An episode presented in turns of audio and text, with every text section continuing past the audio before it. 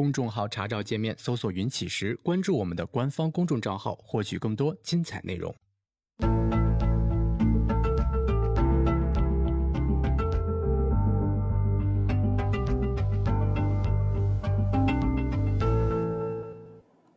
行到水穷处，坐看云起时。欢迎大家来收看经验股市。呃，这是我们最后一期的直播了啊，就是我们跟大家收一个尾。嗯，在聊的之前哈，就首先跟大家简单的解释一下，就是为什么呃我们停直播的时间提前了这个半年的时间。呃。我我们本来准备是在今年的年末把直播给停掉，呃，元旦或者是农历年。嗯，之所以这样呢，是因为在呃明年我们会开始去做跟私募相关的工作，这样的话呢是需要去呃避免一些违规的风险的啊，就不能再公开的去讨论股市或者是讨论这些东西了，啊，嗯，但是呢，我们准备是准备到明年开始做私募啊，但是。这个，呃，你既然准备明年做这个，你就不可能说你你今天才开始做准备。实际上呢，就是我们跟这个朋友聊这个事情，是从去年就已经开始聊。啊，在这种情况下呢，就是人家为了这个等我们啊，这样的话呢，他们私募公司他们会这个提前做一些相应的工作，然后呢，提前有相应的支出。呃，实际上每天都会有费用在那儿。然后呢，这种情况下。呃，肯定就是说我我我们也不期望就是说这个过多的去浪费别人的资源，啊，然后这种情况下呢，这个我们是希望想着说今年十月份或者是后面就开始做一些实质性的准备工作，嗯，那么既然要做这些实质性的准备工作，还是那句话，就是为了呃避免违规的风险啊，然后呢，呃，就只能说我我们提前把这个直播这一方面给停掉它，啊。这是一个原因，也是最主要的原因，就是，呃，我们要做私募方面的工作。嗯，另外一个主要的原因呢，就是我们现在在做一些，呃，就是往外拓展性的一些研究工作。嗯，当然，学习价值投资这个是我们上半年我就一直说的。还有另外一方面呢，就是在跟几个朋友在搞这个 AI，就是智能交易。呃，那么搞这一方面呢，还是那句话，就是别人的付出非常的多，呃，然后，呃，他们是 AI 方面的专家啊，然后这个大量的时间放在这个方面，然后写代码做测试，那这个时候呢，当然我们不可能说我们逍遥自在的做我们的直播，然后躺着等着他们，呃，把成绩做出来，啊，然后呢，我们也一样要去做付出，所以总体上来说呢，就是，呃。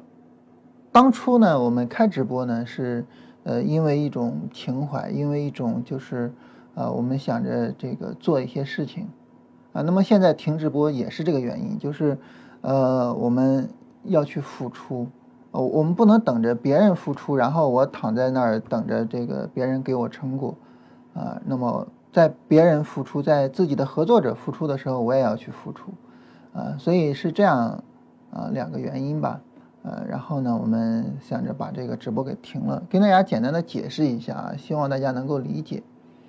呃，刚才提到就是说，我们当初开直播的时候，其实开直播这个事情哈，呃，讲交易这个事情哈，嗯，你比如说像禅师他说他就这么说，啊，说讲股票这个事儿啊，中国你要说有一个人出来讲，那当然就是我喽，啊，对吧？那除了我，那谁谁敢出来说我能讲股票呢？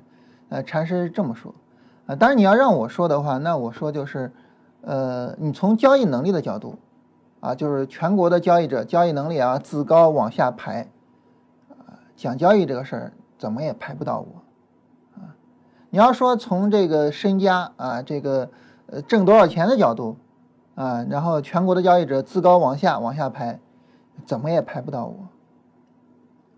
那为什么就是我们做了这个直播呢？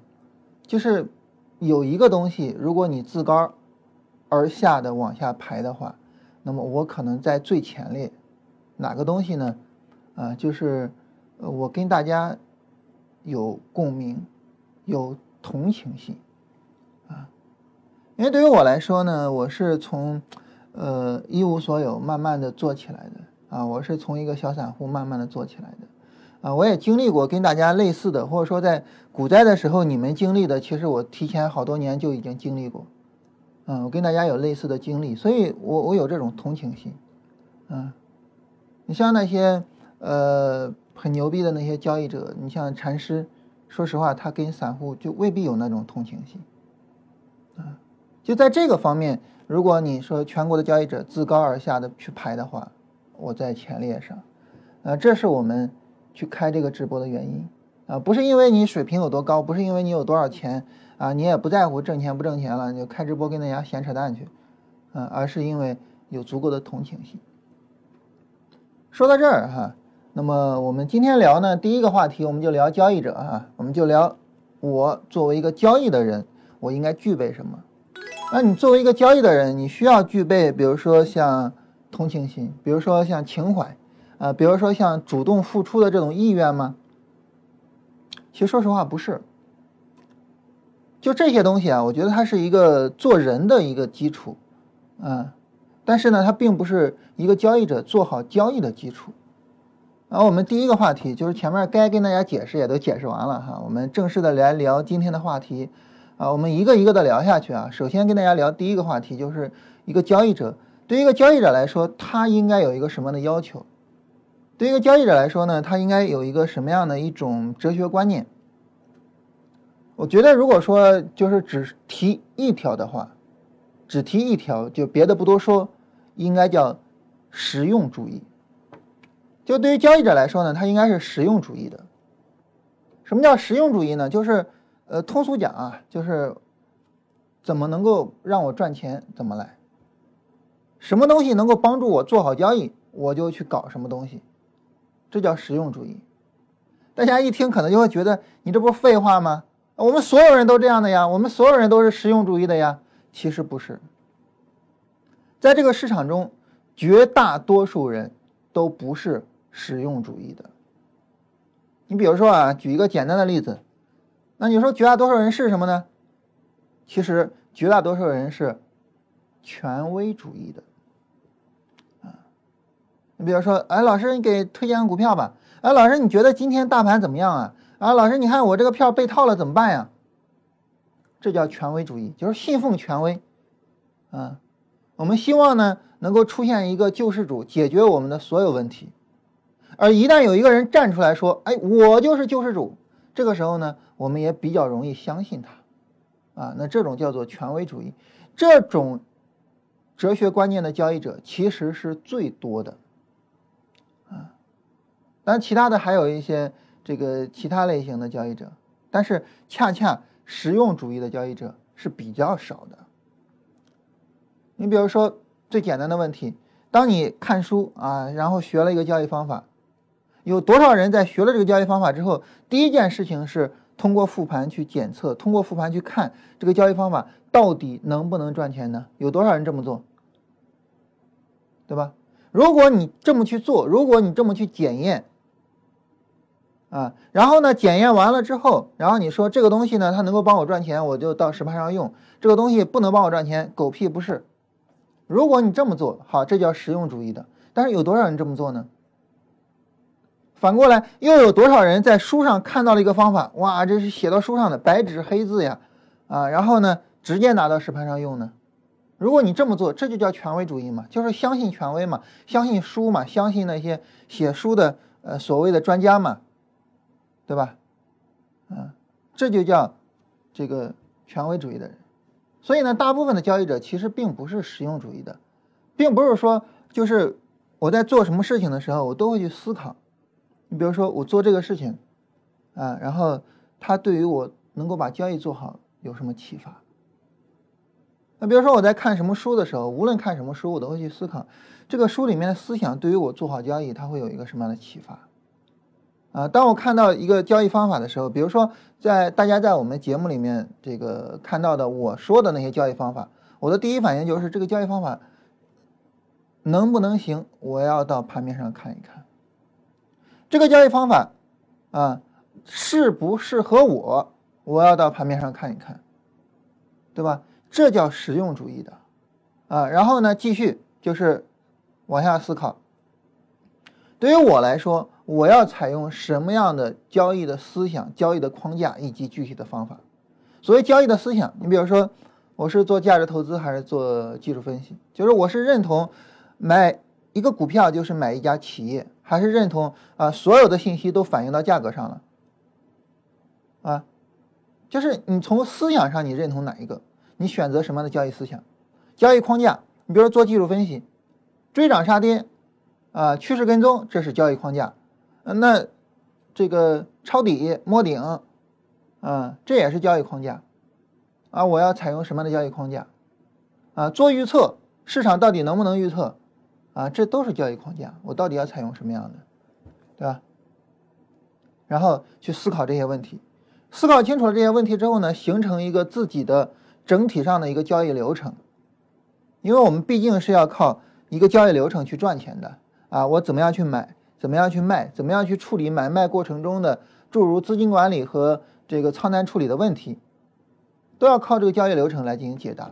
我要形成自己的交易流程，我要到盘面上使用这个交易流程，并且在使用的过程中不断的去总结问题，不断的去解决问题，不断的去呃把它这个交易流程做得更加的完整，啊，相互的搭配性更好，等等的这些工作，啊，一个交易流程处理好了之后。有没有可能我把它做成完全量化的？这样呢，这个执行起来比较方便。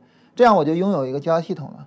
有了一个交易系统之后呢，我给它搭配这个资金管理的部分，搭配产品选择，搭配这些，整个操作就非常简单了。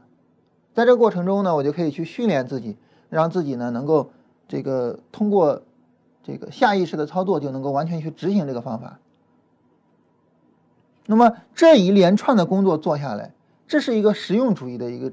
一种思维方式以及呢实用主义的做法，啊，就是我就去想这个东西我怎么去赚钱，什么东西能帮助我去赚到钱，以及呢我最终把钱赚到，啊，这是实用主义的一个状态。但是呢，我们大多数人不是这样的一个主一个状态的，啊，权威主义我刚才提到了是吧，是一个非常常见的状态。还有一种非常常见的状态是什么呢？说实话，对大部分人来说啊，一个很常见的状态就在那躺着不动了。就是我现在处于交易的某一个阶段上，我就在那个阶段躺着不动了。你比如说一个最简单的例子哈，就很多人跟我讲，哎呀，说老师啊，我学了你的这个呃方法之后呢，呃，你说这个东西吧我也懂，那个东西吧我也懂，就是到了这个盘面上呢，就是就是不知道该怎么办。那我就问了，我说那你觉得这个问题应该怎么解决呀？我也不知道怎么解决。那你去想解决方案了吗？我也不知道怎么想，那那你说我该怎么跟你说呀，对不对？其实说白了就是刚才我说的那几个事情里边，其中有一个事情是，你先搞一个交易流程，啊，别管好坏，你先整出来一个，哪怕非常粗略啊，哪怕不够完整、不够细致、不够这个赚钱不够多，哪怕怎么怎么样无所谓啊，搞一个，先搞一个交易流程出来。搞一个交易流程出来之后呢，你先去用，啊，当然，那你在用着的时候，当然会出问题喽，对吧？没问题啊，啊，出问题然后再去修补，修修补补，然后过一段时间，或者说你交易经过几次交易之后，基本上这个交易流程就能梳理清楚了。然后每到盘面上，现在这个盘面处于我的交易流程的哪一步，下一步我该做什么，怎么做，你就都清楚了，对吧？你就去干嘛，啊。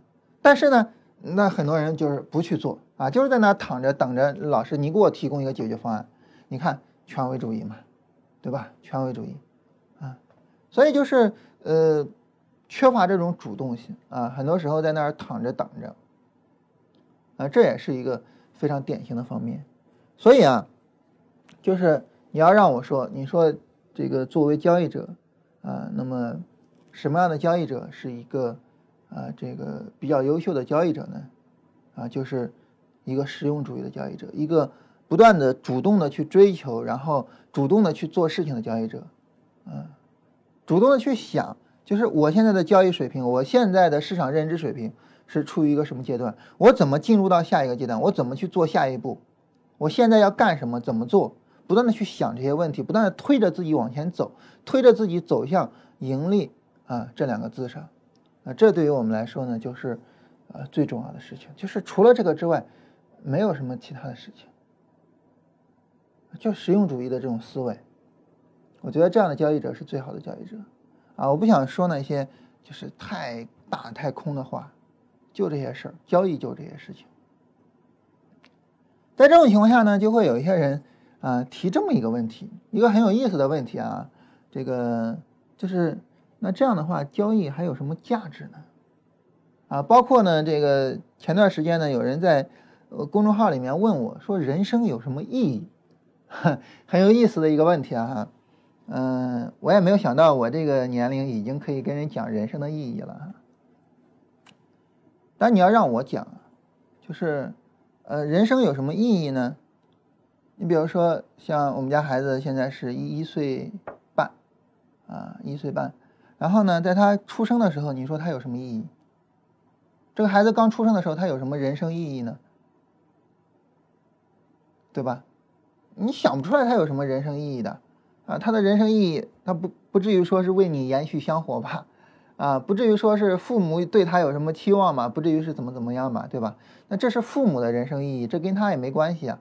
所以呢，一个人在刚出生的时候呢，实际上是没有任何的人生意义的。啊，在我们出生之后呢，我们会有一些经历，我们会慢慢的成长，我们会有一个认知，这个认知就是我，就是我是什么样的。当这个认知慢慢的形成之后，就是当我们经历了呃婴儿、幼儿、童年。然后青少年时期，当我们到了相对成熟的那个阶段啊，当然我们大家一说就十八岁，对吧？当我们大概到了十八岁的时候，在那个时候呢，就是我们就呃有一个什么概念呢？就是我们开始有了我这个概念，就是我有什么想法啊，我要去做什么事情，做什么事情对于我来说是有意义、有价值的。这个时候呢，我们就找到了我们人生的意义。也就是说呢，人生的意义不是外在赋予的，不是当我们出生的时候就决定了我们要为什么什么什么东西奋斗终身啊，然后我们要怎么怎么怎么样，不是的。人生的意义是人自己找出来的，人生本来是没有意义的，但是当你有了我这个概念之后，它就有了意义。所以人生的意义的第一条就是你要找到你的人生的意义，否则你的人生就没有意义。啊，说的跟顺口溜似的哈。那人生的第二条意义就是什么呢？就是你去实现这些意义。啊，啊，你说我人生的意义是什么呢？啊，是什么什么什么？然后呢，你去实现它。这个时候呢，你的人生就实现了人生的意义。那这个时候，你的人生就是一个圆满的人生。所以你问我说，人生的意义是什么？答：人生的意义是你去找到。你的人生意义，并且实现它。所以从这个意义上来说呢，人生的意义实际上是人赋予的。人生本来没有意义。那同样的，你比如说做交易有什么意义？你说做交易这个东西有什么意义呢？说白了，做交易就是为了赚钱的。所以做交易的做交易的意义就是钱。那当你这么说的时候，别人就会觉得太俗了啊，这个意义也没有什么价值。然后我们就可以。啊，接着说一些，比如说做交易的意义，修身养性嘛，对吧？你这个很大程度上去陶冶你的情操，然后去这个平和你的心态，这是它客观上确实起到的作用。但这个作用，你说它是交易本来就有的吗？不是的，这是人赋予它的。所以交易本来呢也没有什么太大的意义，就是赚钱而已。啊，如果说你觉得那我。呃，这个希望交易有更大的意义，那么你就可以赋予它更大的意义，就是这样一个概念。所以呢，我们往往会觉得，哎，对于有些人呢，聊交易聊的就特别的有意思啊，不仅仅是赚钱的事情，还包括其他的很多的东西。其实不是说这个人在交易上，而是这个人的人生本来就是一个很丰富的人生，一个很丰富的人生去看待交易的时候，交易也是很丰富的。因为交易的所有意义都是他赋予的，啊，反过来呢，如果说一个人的人生是贫乏的，啊，就是各种没意思，各种，啊，然后呢，他看交易，交易也是贫乏的，所以意义都是人赋予的。所以呢，就是我们可以注意是可以啊，我们可以因为我们的人生很富足，所以呢，我们去看待交易的时候，交易这个事情呢，也是一个很富足的事情。也是一个充满着各种意义的事情，不仅仅是赚钱，可以这样，但是呢，根本点一定在赚钱上，根本点一定在实用主义上，啊，有这个根本点，交易就能做好；没有这个根本点，其他的都免谈。啊，这是关于我们说关于交易者啊，什么样的交易者这个话题呢？我们就说到这里。当然，大家可能会觉得啊，这么一个话题还值得你说十几分钟吗？其实真的非常值得，就是因为我们绝大多数的交易者都不是实用主义的，我们绝大多数的交易者都是那种，呃，权威主义的，啊，或者是懒惰的往那儿一躺，啊，或者是对交易充满着各种各样的啊这个美好的幻想，啊，或者是啊有各种各样的说辞去告诉自己，尽管我亏损了，但是呢，我通过交易也学到了很多，其他都没有用啊，你学那些都没有用。啊，那些东西不是交易本身的，是你赋予它的。交易本身就是赚钱不赚钱，啊，好，这是关于交易者啊。我们这是第一个话题啊，这个话题我们聊完了。这个话题呢，我们先放到这里，然后我们来聊第二个话题。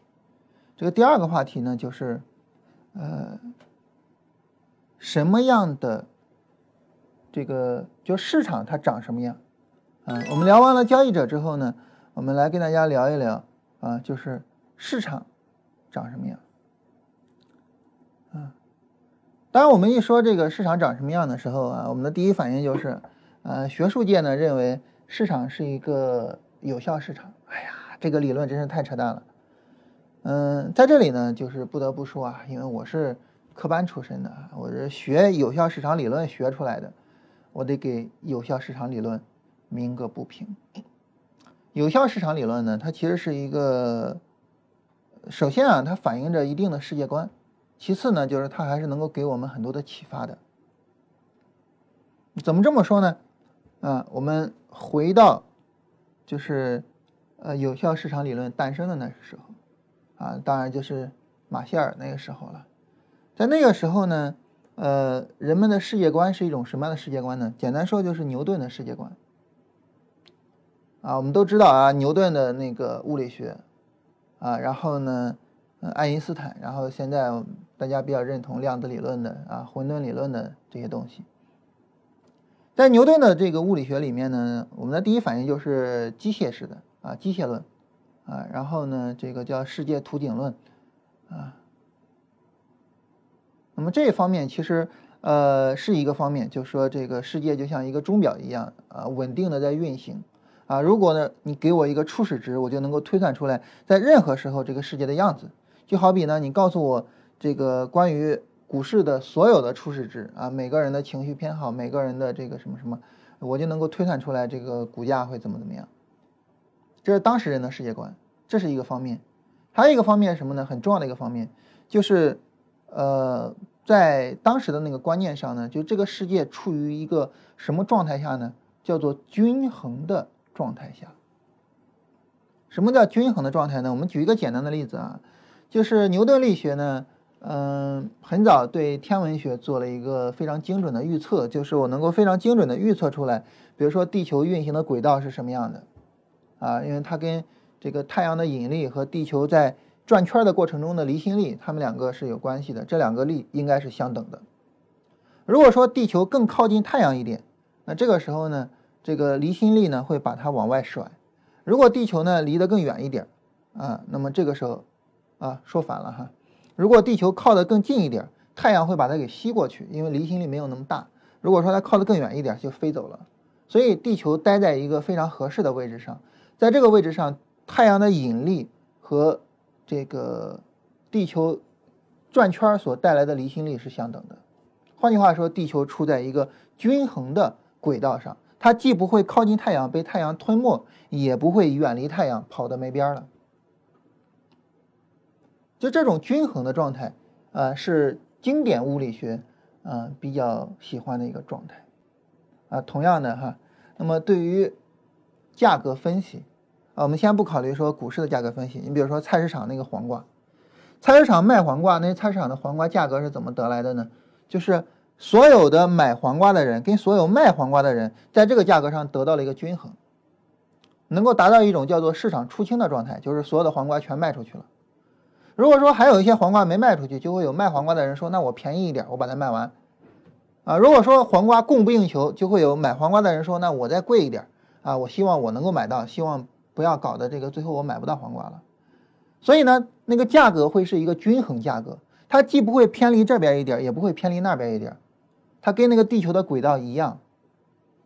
所以，这种市场出清的状态，这种有效市场的状态，注意到这个词儿了哈，其实是它首先反映的是一种世界观，啊，就是市场世界是处于均衡的一种状态，反映了这么一种世界观。所以呢，就是我们不应该轻易的，或者说这个盲目的去嘲笑，啊，有效市场理论。当然，这个有效市场理论现在已经得到了很大的修订，啊，就如同牛顿力学得到了很大的修订一样，啊，因为人的世界观从那个时候的世界观转变成了一种更新的世界观，啊，那么对于我们而言，哈，就是我们想股市，股市这个东西其实它也一样。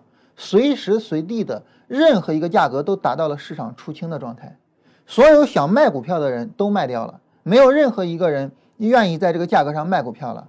所有想买股票的人也都买了，没有任何一个人愿意再在这个价格上买了，对吧？所以呢，有效市场理论其实是对的，就是股价在随时随地的保持一种均衡，嗯，但是呢，你说。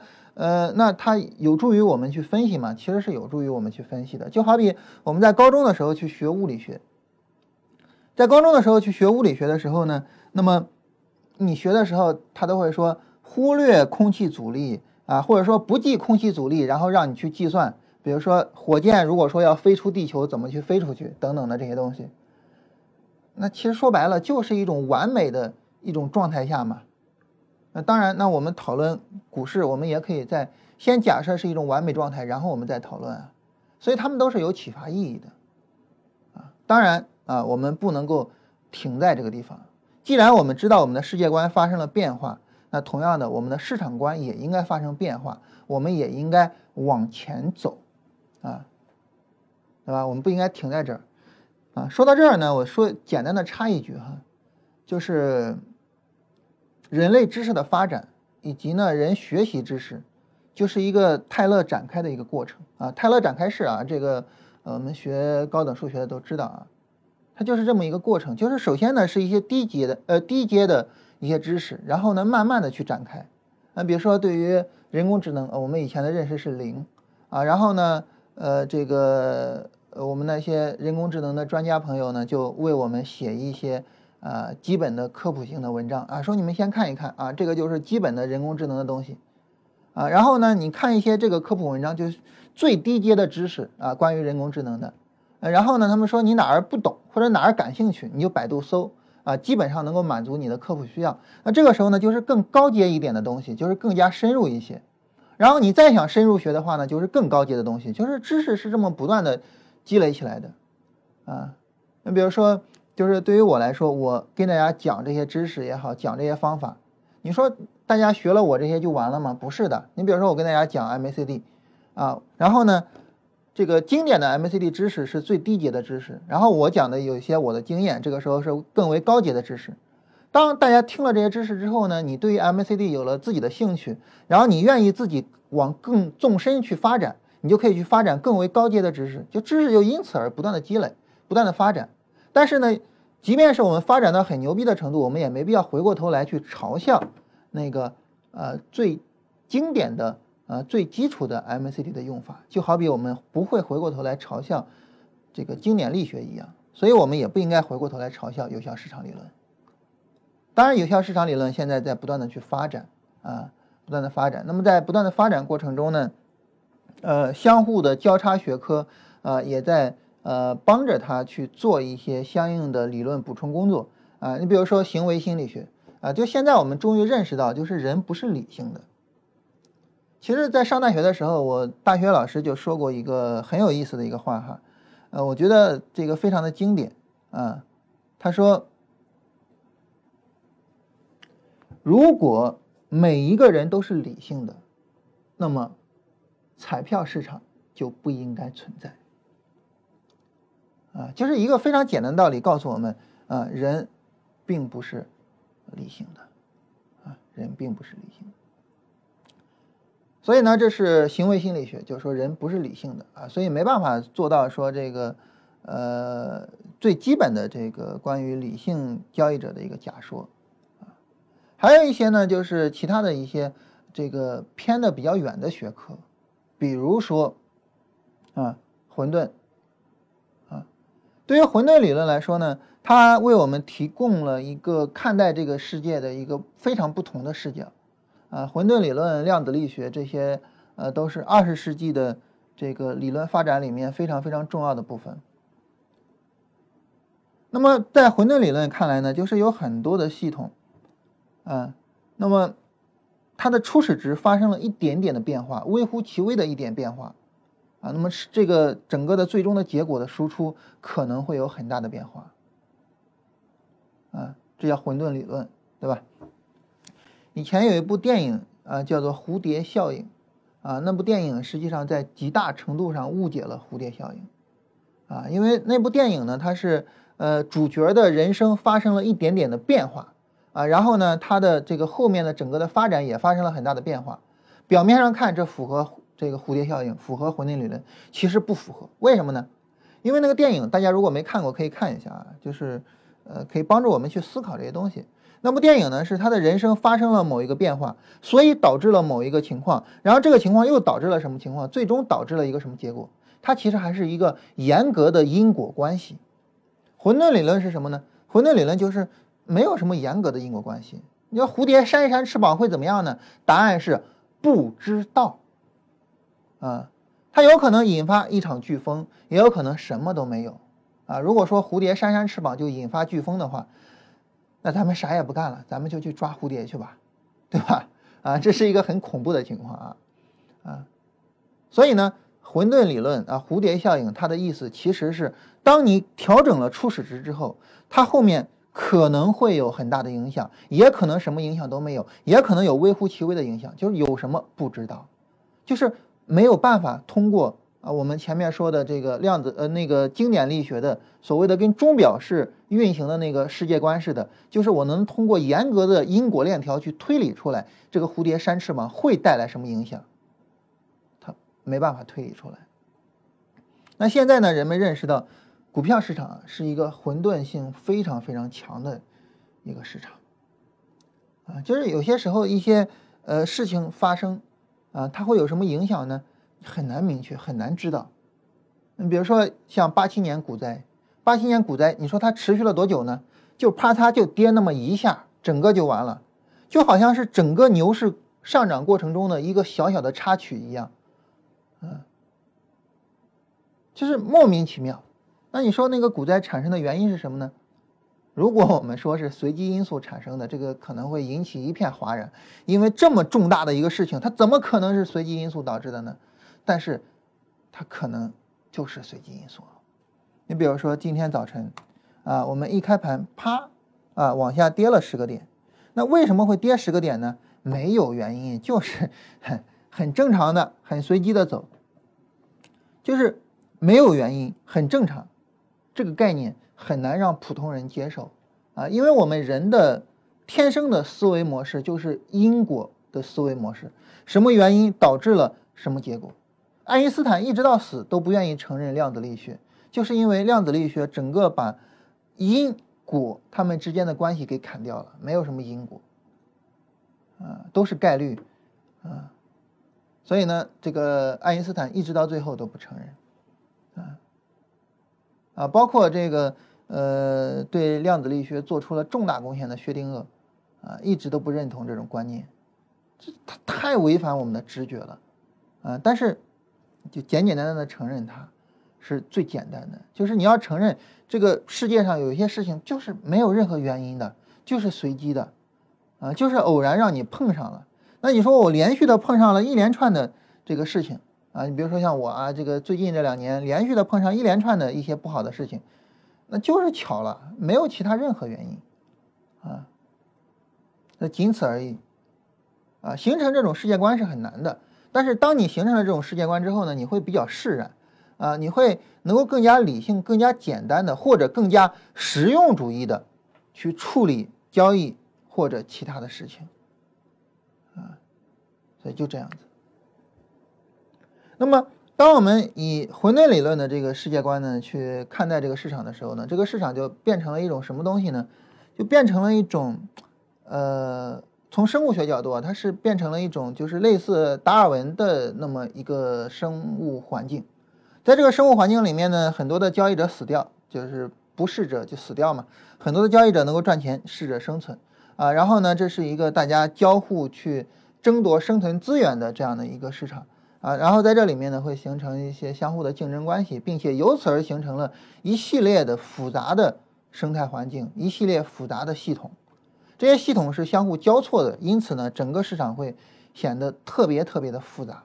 有些时候呢，某一些特征占据一个主导地位，我们会看到一些非常清晰的特征的样子。比如说，在牛市里面非常清晰的一步一步的向上的推升，在熊市里面呢，呃，一步一步的往下打。但是呢，在很多的情况下就是混沌不清，看不太清楚，啊，所以整个市场就是呃这样的一种状态。在这样的一种状态的情况下呢，市场演变出来了一种非常独特的一个样子。这个样子是什么呢？就这个市场具有着一个很大的一个广度，什么样的行情、什么样的走势都能够出得来啊，一个非常非常大的广度啊。但是呢，它的深度其实并不太深啊，但它有非常大的广度，但深度并不太深。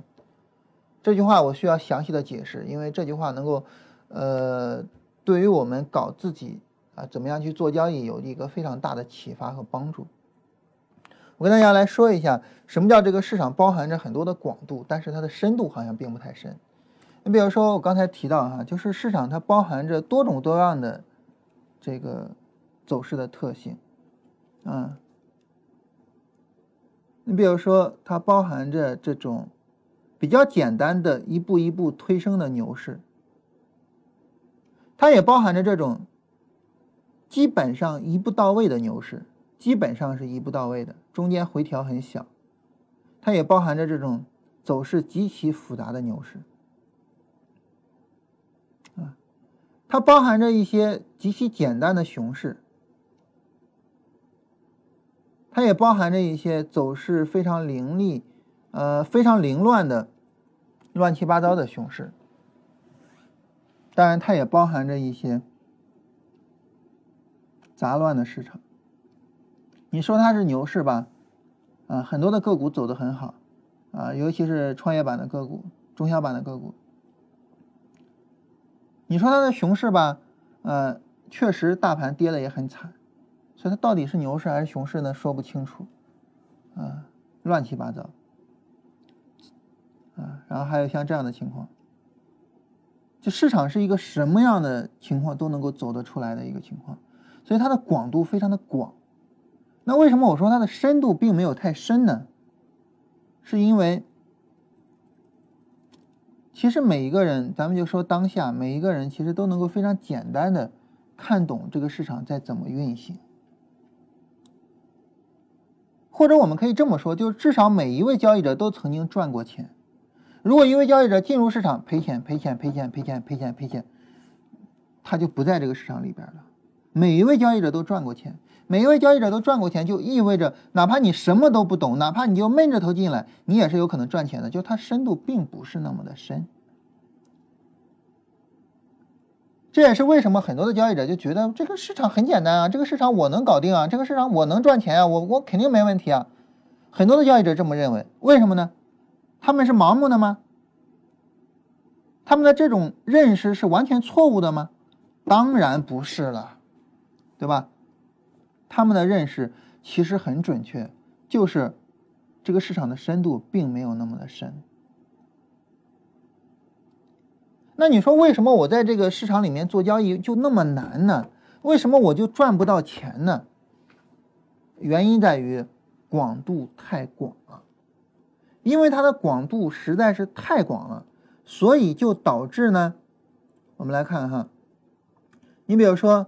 在这样的行情里面，你非常轻易的赚到了钱，但是这种行情并不是市场的唯一的行情的样子，它有很多其他的样子，其他的广度就会导致呢，在这样的市场里面你会大幅度的亏损，啊，然后呢，在这样的市场里面你赚不到钱，不是因为别的，就是因为这个市场的广度太广了，它什么样的走势都能出得来。它有一小部分或者很小的一部分，你是处于盈利的过程中，而有很大一部分或者说绝大部分，你处于亏损的过程中，这就是你赚不到钱的原因。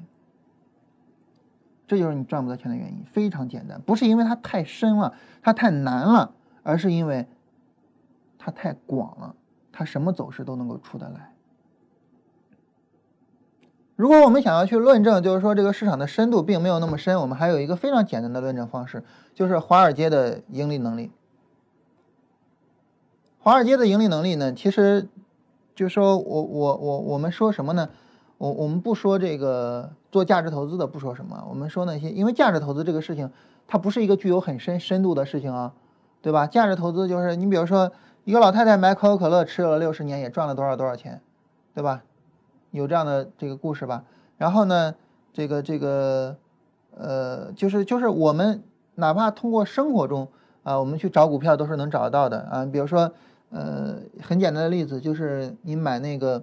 酱油的时候，你总是会买海天酱油，啊，我们每个人厨房里面都是海天酱油，而酱油这种东西呢，它的这个周转率是非常高的，啊，你可能呃，如果说做菜比较频繁的话，两三个星期，然后酱油你又用完了，你就需要再买，啊，所以很明显，这个海天酱油就是一个非常好的产品，那海天味业就是一只很好的股票，啊，你可以通过这种简单的思路去把这些好股票选出来，啊，所以呢。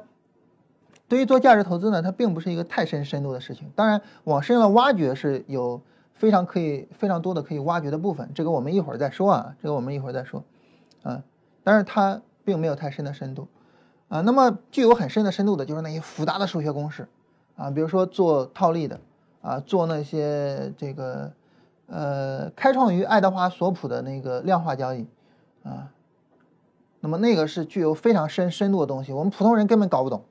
啊，然后这些东西怎么做的呢？搞不懂。那么这些做交易的人，他们往往是一种什么样的情况呢？就是大赚大亏，大赚大亏。比如长期资本管理公司一度大赚，然后呢大亏。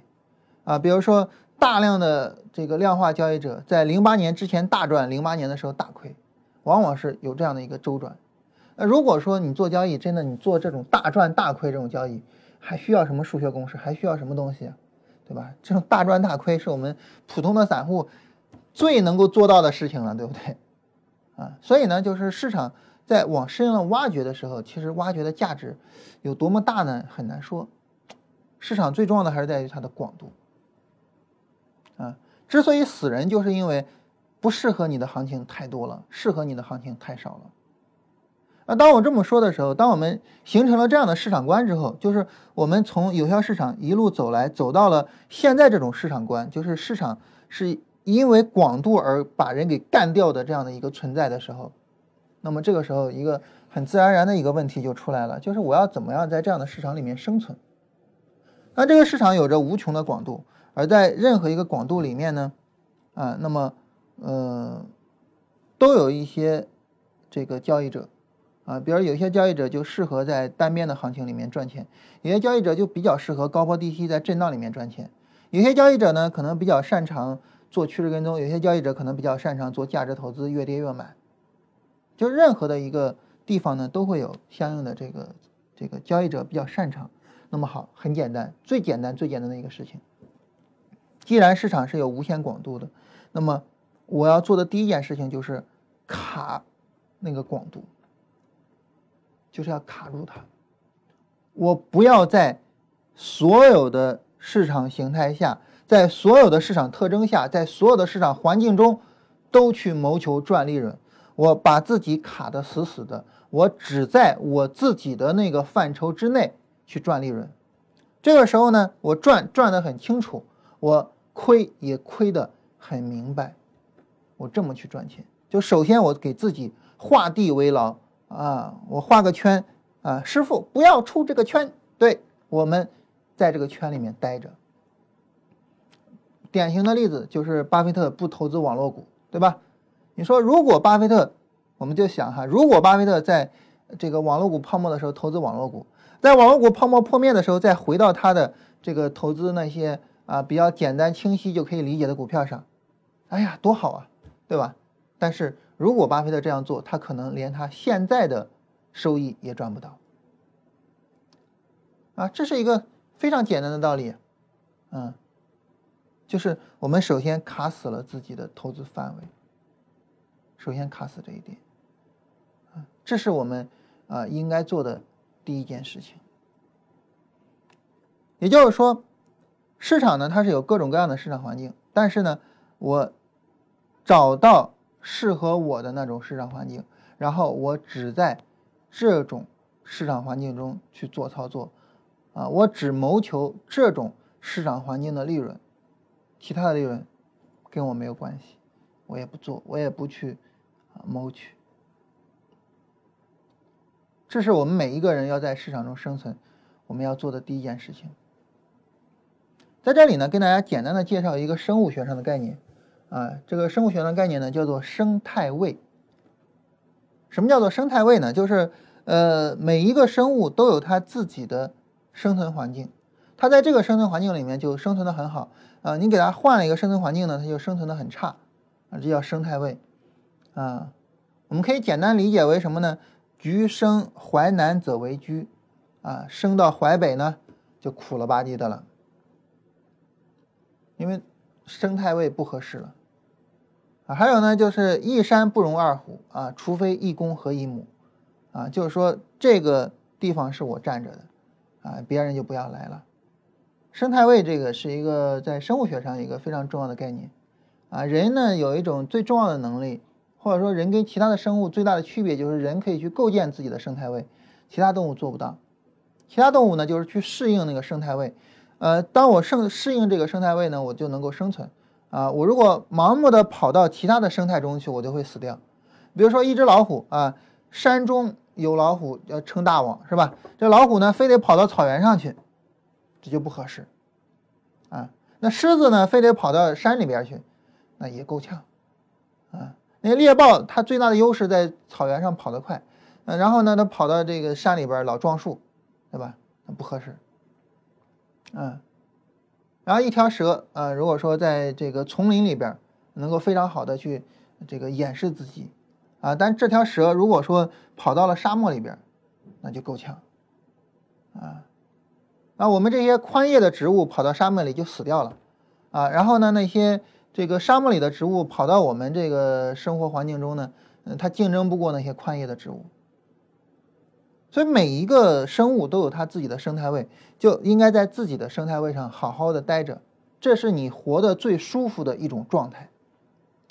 那我们。自己，我们每一个人有没有找好我们在市场中的生态位呢？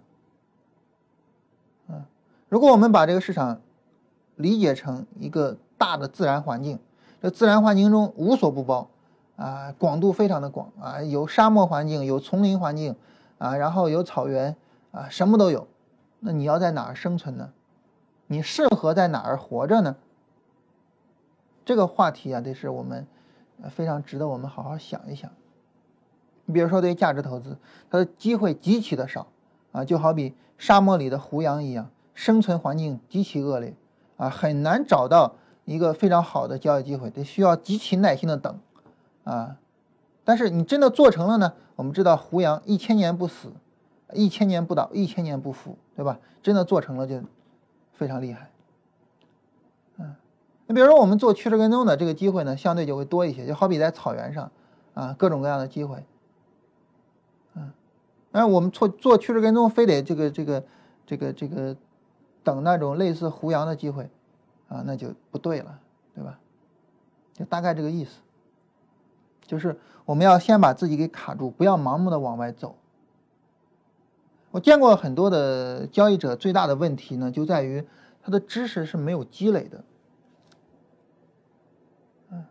我今天呢学一学价值投资，明天学一学趋势跟踪。啊，我今天呢学一学道氏理论，明天看看波浪理论。啊，我今天呢搞搞 MACD，明天呢看看震荡指标。就是一会儿搞这个，一会儿搞那个，知识没有积累，在知识没有积累的情况下呢，你就很难把自己推到一个很高的位置上。啊，我们跟这个呃人工智能那边的朋友聊的时候，我也提到这个事情啊。他说你这个说的也呃有道理的地方在哪儿呢？就是他们搞研究也是，因为研究呢有各个研究方向，每一个人在他的，比如说我我现在我我做博士论文，我肯定是要定好一个方向，而这个方向是不能够随意改的。我在这个方向上研究，研究了半天就发现特别难，然后我就改个方向，难道另外一个方向就容易吗？对吧？所以最怕的不是说研究上有什么难处，最怕的是你胡乱的老去改方向，知识没有积累，这个是一个最大的问题。那你说呢？我为什么要在圈定我的生态位的情况下，我去积累知识呢？这里就要提到深度啊。那你说你刚才说这个市场没有深度啊，没有深度是相对的啊，没有深度是相对的。当你圈定了这个生态位之后呢？那么大家就要在这个生态位上去进行竞争了。比如说老虎，所有的老虎的生态位都是一样的。那这个山上到底是你还是我呢？咱们就得干一架。所以这个时候就开始竞争深度了。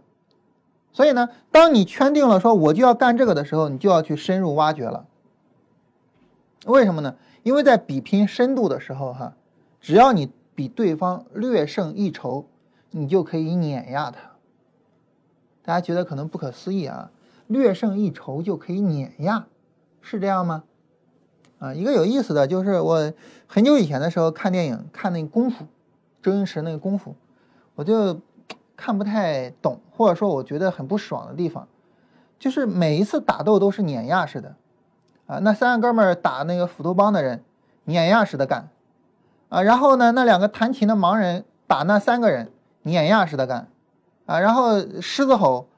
干那两个盲人碾压似的，啊，火云邪神干他夫妻俩碾压，然后周星驰干火云邪神又是碾压，就是都是碾压似的，就是对方没有任何赢的机会。当时我就看得很不爽，我觉得这个呢，啊，然后后来呢，我觉得这个确实是有道理的，就在比拼深度的时候，你的水平高出一点。你就可以碾压它。你比如说下围棋，围棋这个东西呢，它没有一个广度，因为它的广度是超不过那个棋盘的，所以它的广度是有限的。如果我的围棋功底比你略微高一点点，下十盘我赢个八盘没有什么问题。嗯，下象棋，啊，下象棋，如果说咱俩的这个水平差距就是什么呢？比如说我让你一个马，咱们两个打平，那这个时候我如果是全的。我就可以碾压你，尽管我们两个的水平只差一个马的水平而已。所以在这种情况下呢，当我们确定了我们的生态位的时候，我们就应该去挖掘深度了，啊，所以作为一个老虎啊，每天推杠铃，每天去锻炼身体是很有必要的哈。那么这个时候呢，去深度上挖掘啊，实际上就需要我们在这里老老实实的待着，不断的去积累我们的知识，包括设计交易系统。也是一样的，很多人在设计交易系统的时候呢，搞一个交易系统不行扔掉，搞一个交易系统不行扔掉，就是不断的叫重启炉灶，这是一个非常大的问题。如果说你总是在重启炉灶，总是在重启炉灶，就意味着你没有任何的积累，没有任何的积累，这个时候呢，这个你就很难有突破。嗯，所以呢，在社交系统的时候，我现在跟大家的建议就是，你找一个市场特征，这个市场特征是你认可的，然后你就盯着它弄，搞不出来誓不罢休。这个时候呢，你的知识都是在这个方面上不断的去进行积累的。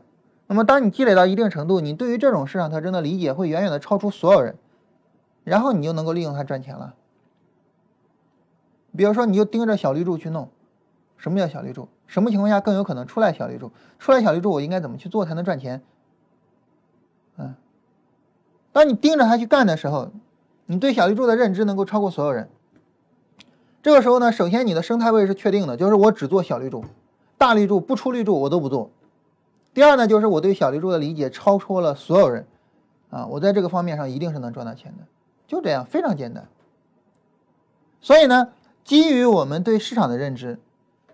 啊，我们最应该做的事情两个：第一，确定自己的生态位，换句话说，确定我要怎么做交易，我要怎么赚到钱；第二，深入的挖掘在你的生态位上的相关的所有知识。你比如说，我做价值投资，那么读财报就是最基本的能力，啊，你就需要去锤炼这方面的财务能力，并且呢，啊，要养成读财报的习惯，是吧？啊，这是我们讲关于市场，市场是什么样子？市场就是一个复杂的系统，市场就是一个广度无限广的，类似我们地球上的自然环境的这样一个东西。我们最重要、最需要做的一件事情，就是在这个自然环境中找到我们的生态位，并且呢，在这个方面上深入挖掘下去。只有这样呢，那么你才能够赚到钱。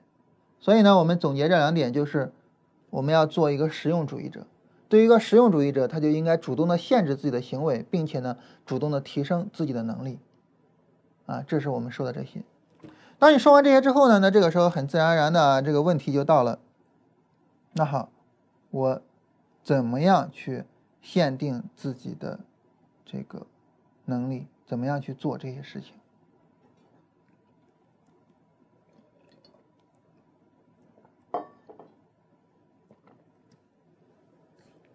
呃，当我们去深入的去思考的时候，啊，我们深入的去想，说我怎么样去确定我的生态位？怎么样去限制？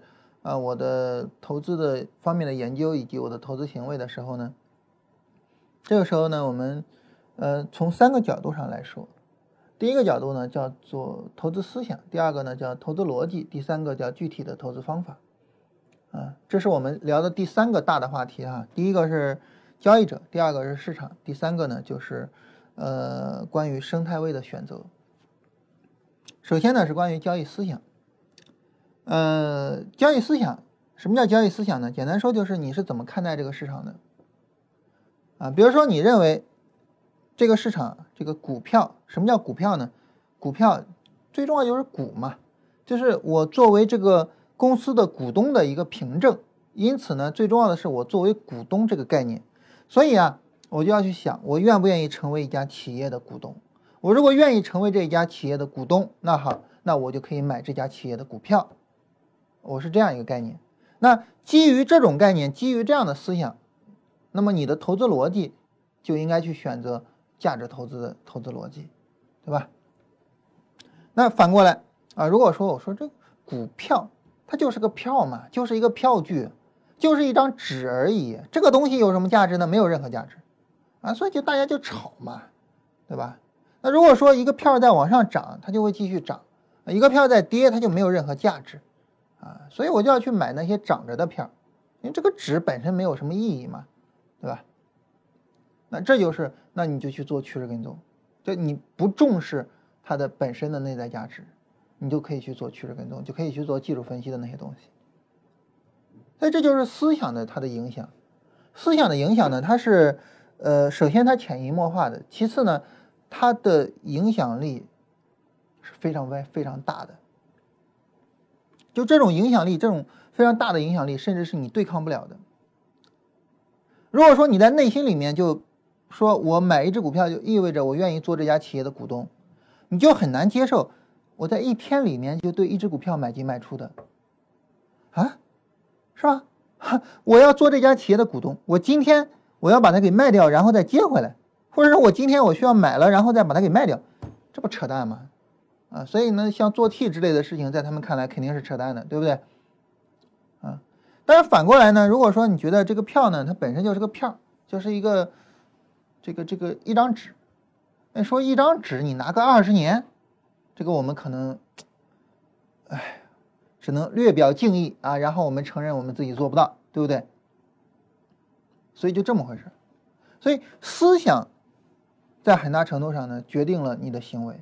当你的行为和你的思想相悖的时候，你会很不舒服，你会很难受，你会很难去接受这些行为，啊，所以呢，这个思想是最基本的，就是你对这个市场的认知是最基本的，你认为这个市场是什么？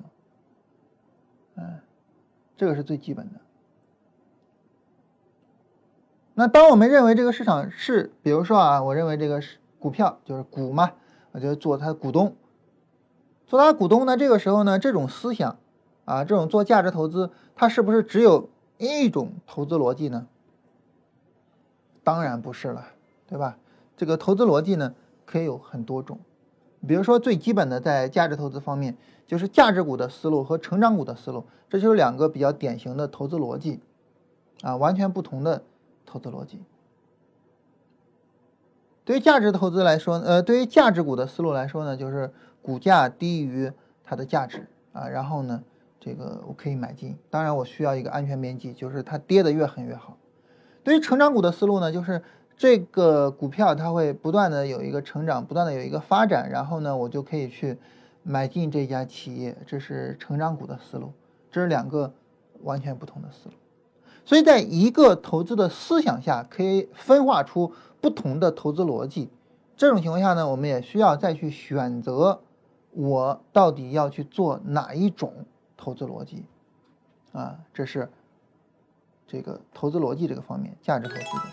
啊，对于技术分析啊，你认为说这就是票啊，它没有什么其他的额外的意义啊。对于我来说呢，最重要的就是我要去这个跟随价格去赚钱。那这个时候呢，那我们知道技术分析里的各个流派，我们就非常了解了，对吧？呃，道氏理论的、波浪理论的、缠论的，啊，这是比较知名的几个，仅仅根据价格啊来进行做分析的，啊，还有各种各样的指标啊。那这种不同的流派呢，相互之间啊也是会相互打架的啊。尽管大家都是技术分析啊，但是呢也是会相互的打架啊。你比如说有些人就装逼嘛。哎呀我这个这盘面上一个指标都没有啊，就看价格本身不就行了嘛？对吧？啊，很多人装逼这样啊，说高手就只用一根均线啊，诸如此类的啊，就是用呃这个这个裸 K 的啊，或者只用一根均线的，就看不起那些看指标的，哼，其实都是扯淡的啊，没必要相互谁看不起谁。但是总体上来说呢，就是还是会有各种各样的投资逻辑，嗯。这个时候呢，当你选择了你的投资思想之后呢，你还要去选择你的投资逻辑，就是我根据一种什么样的投资逻辑去做。啊，你比如说，那当然大家知道我们的选择的投资逻辑就是趋势跟踪了，对吧？啊，这个就呃很简单啊，趋势跟踪。然后呢，我们是基于道氏理论演化的我们的整个技术体系啊，这个大家都很熟了哈。最后呢，是关于具体的投资方法啊，比如说我们。这个根据道氏理论演化啊，然后呢得到的关于我们的这个呃趋势跟踪的投资逻辑，那你具体怎么样去呃实现它呢？就需要根据具体的投资方法来实现啊。你比如说趋势跟踪，对吧？什么叫趋势？怎么跟踪？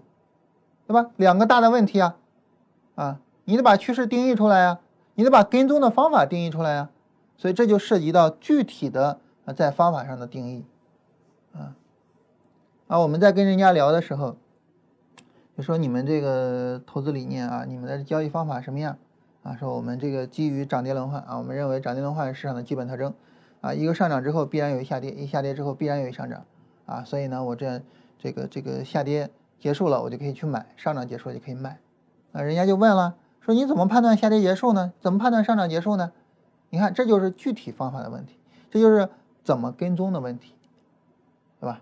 所以呢，就是在呃考虑怎么定趋势、怎么跟踪上，也是有各种各样的方法。这个演化出来的方法就更多了啊！你比如说，对于趋势，价格在均线上边，这是不是趋势啊？均线金叉的状态是趋势，对吧？D F 上零轴是趋势，M A C D 金叉这都是趋势啊，这些都都是趋势啊。怎么跟踪呢？那这一系列的方法。啊，突破跟踪趋势吧，啊，当然咱们使用最多的就是 MACD 金叉进场啊，跟踪趋势吧，啊，各种各样的这个门类，各种各样的思路，所以这是在具体的这个投资方法上，我们都应该去做相应的选择。也就是说，对于我们来说呢，怎么样去找到自己的生态位呢？实际上就是做这三个方面的选择，这就是找到我们自己的这个生态位的一个方法。就是你去想，我对市场是怎么认知的，啊，我的市场观念是什么样的，啊，我认同什么样的思想，我要走一条什么样的投资道路，这是最根本的一个问题。这个问题你想不好，你在后面会非常的纠结，非常的纠结。嗯，比如说像这个很多人搞交易系统搞了很长时间了，然后回过头来问我。说老师，你觉得量化这条路到底能走得通吗？我怎么搞了这么多交易系统都不成啊？你看，对吧？这就是一开始没有想好道路问题，一开始没有琢磨明白。因为一开始没有琢磨明白，所以到后面呢，又需要回过头来琢磨这些事情，浪费时间，浪费了大量的时间。所以你要一开始去琢磨清楚，就是说这个事儿值不值得我花费时间做，啊，这个事儿值得我花费时间做，然后呢，我们再去做，啊，然后那你说，那我也不知道这个事儿到底成不成，那你就去想，我怎么能够检验这个事儿到底成不成？我先不去干这个事儿，我先去检验它。总之呢，就是你先把这些问题给解决清楚。啊你比如说，我们跟人工智能的那些朋友聊的时候，他们就呃有一个问题，说这种东西能不能够用到股市上？那你说人工智能的那些东西能不能用到股市上呢？咱们谁都不知道，对不对？啊，呃，这个你们不懂市场，我们不懂人工智能，我们都不知道，怎么办呢？检验，怎么检验呢？哎，我们设计一些实验来检验它。所以现在呢，我们的这个进度就是。呃，我们现在是在设计一些实验来检验人工智能到底能不能用于市场这么一个过程。就这样，就是说你对他有疑问，你对他有怀疑，可以没有问题，允许怀疑呀，对吧？但是呢，你不能停到怀疑上啊，你得去解决你那个怀疑。怎么解决呢？想办法去检验它吗？对吧？检验了能行了，好了，在这一步，在思想这一步上没问题了。啊，如果说它能行，但是我们就干不好，这是本事问题。本事问题那最容易解决了，你就不断的提升自己的本事就完了嘛，对吧？啊，所以呢，就是思想问题是第一步的，先把这一步的问题给解决了，解决了思想问题，然后是下一步，就是我确定了这条路能走得通啊，比如说价值投资这条路能走得通啊，AI 这条路能走得通。第二步就是选择具体的走得通的方式，就是投资逻辑。我按照一种什么样的逻辑去进行投资？你比如说呢，呃，我们的投资逻辑就是市场是涨跌轮换的，啊，一个上涨之后必然有一个下跌，一个下跌之后必然有一个上涨，所以呢，下跌之后我去买进，这个时候呢，那么我就是最占优势的。就那些追涨杀跌的人，那些注定要亏损的人，把他的单子都砍掉，把他的单子都送给我了，把他的筹码都送给我了，以一个很低的价格来送给我。这个时候我一定赚钱，对吧？因为我的对手盘就是那些追涨杀跌的人，他们一定是赔钱的，所以我一定是赚钱的。就投资逻辑非常简单，嗯，但是这个简单的投资逻辑能够说服你，好，这就够了，它就能够让你呃心无旁骛的去做后续的事情了。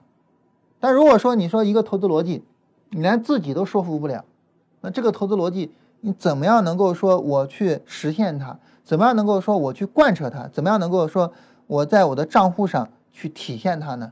体现不出来的嘛，对不对？所以呢，当我认同了某一个思想之后，我还要去找实具体实现它的投资逻辑啊。那么找好了之后，最后就是交易方法嘛。交易方法其实是相对来说比较简单的，因为当你的投资逻辑清楚了之后，你有一个非常非常清楚的目标。你比如说我的投资逻辑就是涨跌轮换这个投资逻辑，那好，你的有一个非常清楚的目标，就是我怎么去定义上涨，怎么去定义下跌，怎么去定义下跌结束，你就去干这些事儿。当你有了非常清楚的目标，然后再针对这些非常清楚的目标去找方法的时候，其实相对好做一些。大部分人就觉得方法是最根本的啊，这个方法呀，哎呀，你说判断下跌结束，找一个百战百胜的买点太难了。那么废话嘛，你找一个百战百胜的买点当然是不可能的了，对吧？这是没有任何可能性的，嗯。那么，呃，但是呢，它也没有那么重要。我为什么要百战百胜呢？我没有必要百战百胜，我只要最终是赚钱的就可以了，对吧？嗯，甚至有些时候呢，我可能愿意主动的选择那些概率比较低的机会，啊。如果说市场有百分之九十的可能涨一个点，市场有百分之十的可能下跌百分之五十，你说你是愿意买涨还是愿意做空呢？尽管下跌的可能性非常小，那我们也愿意做空，对不对？我们也愿意做空，啊，所以这是一个很简单的逻辑，啊，就是我们追求的是最终的盈利，我们追求的不是别的。所以在这种情况下呢，其实当你的投资逻辑清楚了，这个投资逻辑只要它是肯定能帮你赚钱的，你的买点没有必要非常的精准，你的买点只要是一种概率性的，并且呢在概率上能够帮你占到优势，这就可以了，没有必要非得特别的精准，啊，没有必要说，就是更没必要说百战百胜，百战百胜是，嗯，最没有必要去追求的一个东西。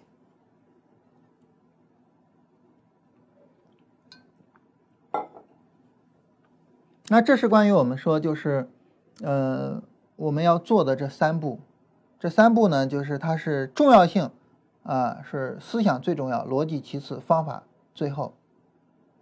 解决问题的顺序也是首先定好自己的投资思想，然后定好自己的投资逻辑，最后去定自己的投资方法。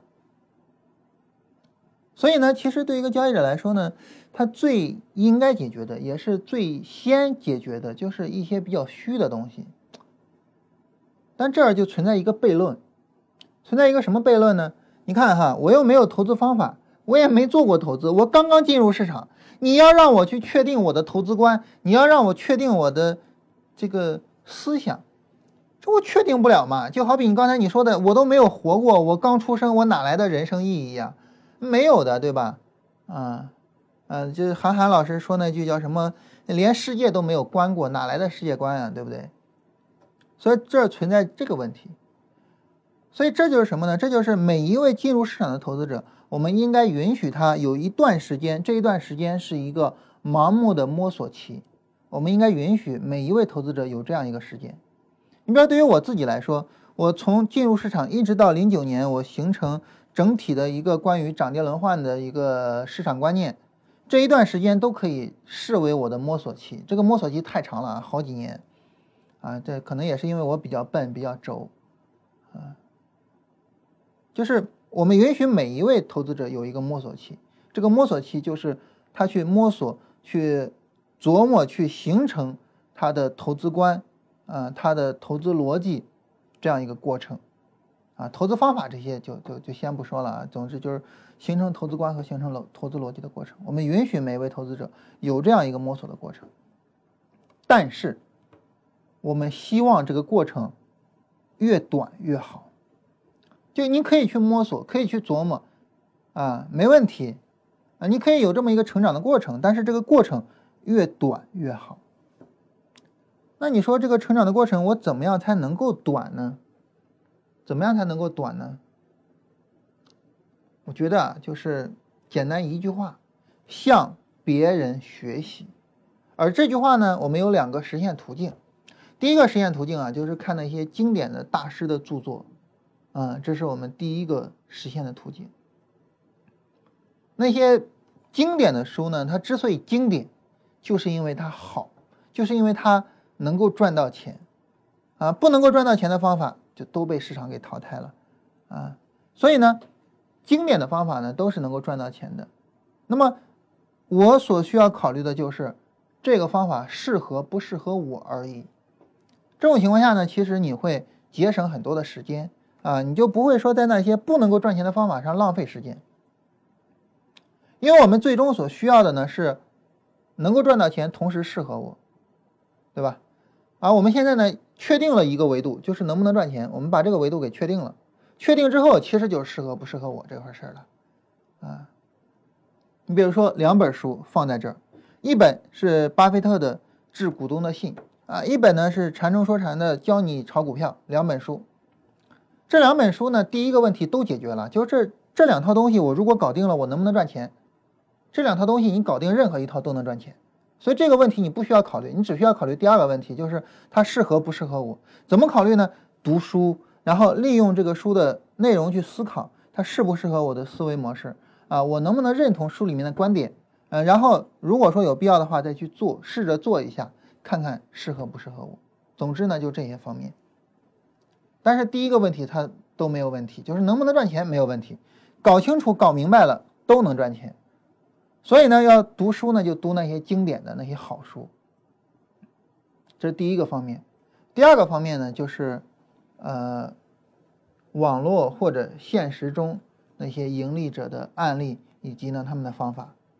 啊，在网络上呢有很多的人啊在分享他们的投资观念和投资方法。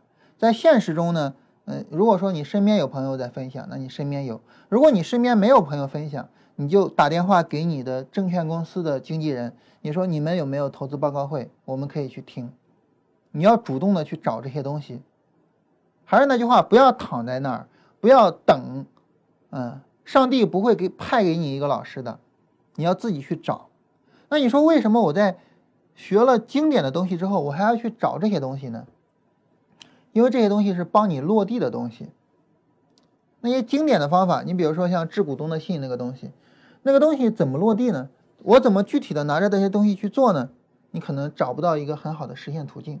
但是突然有一天啊，你看到了唐朝老师的公众号，或者是你看到了唐朝老师呃写的书，啊，哎，这是一个非常好的能够帮我落地的东西啊。而且呢，唐朝提出来的那些呃原则，我觉得是能够非常好的去实现。这个价值投资的原则，你比如说，它其中有一个原则，说我选股票、买股票的基本原则就是，这只股票在三年之后，如果它的市盈率估值是在二十到二十五倍，那么股价能够翻一倍。这意味着什么呢？如果这个个股它的市盈率是比二十到二十五低的，那么它的市盈率本身就会推动着这个价格往上走。啊，如果这个个股呢，它的收益是在不断增长的。那么这个收益就能够推动着股价不断的往上走。这两条，啊，这两条如果能够帮助我在未来赚到，未来三年赚到一倍，好，这股票我就可以买，啊，所以呢，像比如说像分众传媒，分众传媒呢，这个唐朝老师是在十块多的时候就开始买，啊，十块多的时候就开始买，啊，然后后来不断的补仓，不断的补仓。啊，补到现在可能已经没有可补的钱了哈，它的成本大概有可能在九块上下，这个我不太清楚啊，啊，有可能在九块上下，啊，也就是说，他认为，他认为分众传媒在三年之内应该能够到十八，啊，也就是到它的历史高位上，应该能够到十八，啊，这是他的观点。那他的这种方式，他的这个观点呢，我觉得就是一个。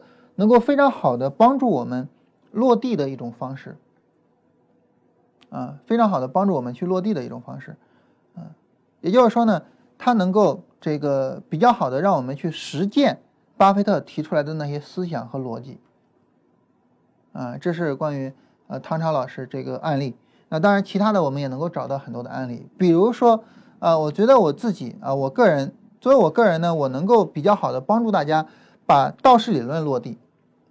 大家去看道氏理论的时候啊，然后呢，可能呃，就是说这个看的会比较模糊啊，主要趋势啊，什么刺激者反呀，什么东西那些名词啊，然后我我讲的这些东西可能能够帮助大家能够比较好的把这个这个道氏理论给落地了，就这是我们现实中的呃帮助的其中的一个方面。我觉得还有一个方面很重要，还有一个方面很重要，就是如果有机会的话，我建议大家。近距离的去接触一下你认可的交易者。这个近距离呢，指的是一种物理距离。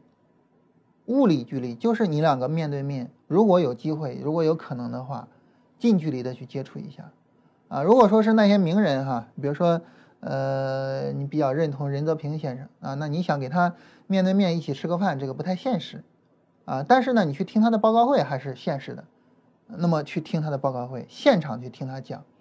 这个是不一样的，这个是有很大的差距的，啊，就是跟你在看他的书，跟你在网上看他的资料是有很大差距的，就是在现实中去接触他，我觉得这是一个很重要的部分，啊，就是我们要缩短我们和我们认可的人之间的那个物理距离，然后呢，我们有句话叫做言传身教，对吧？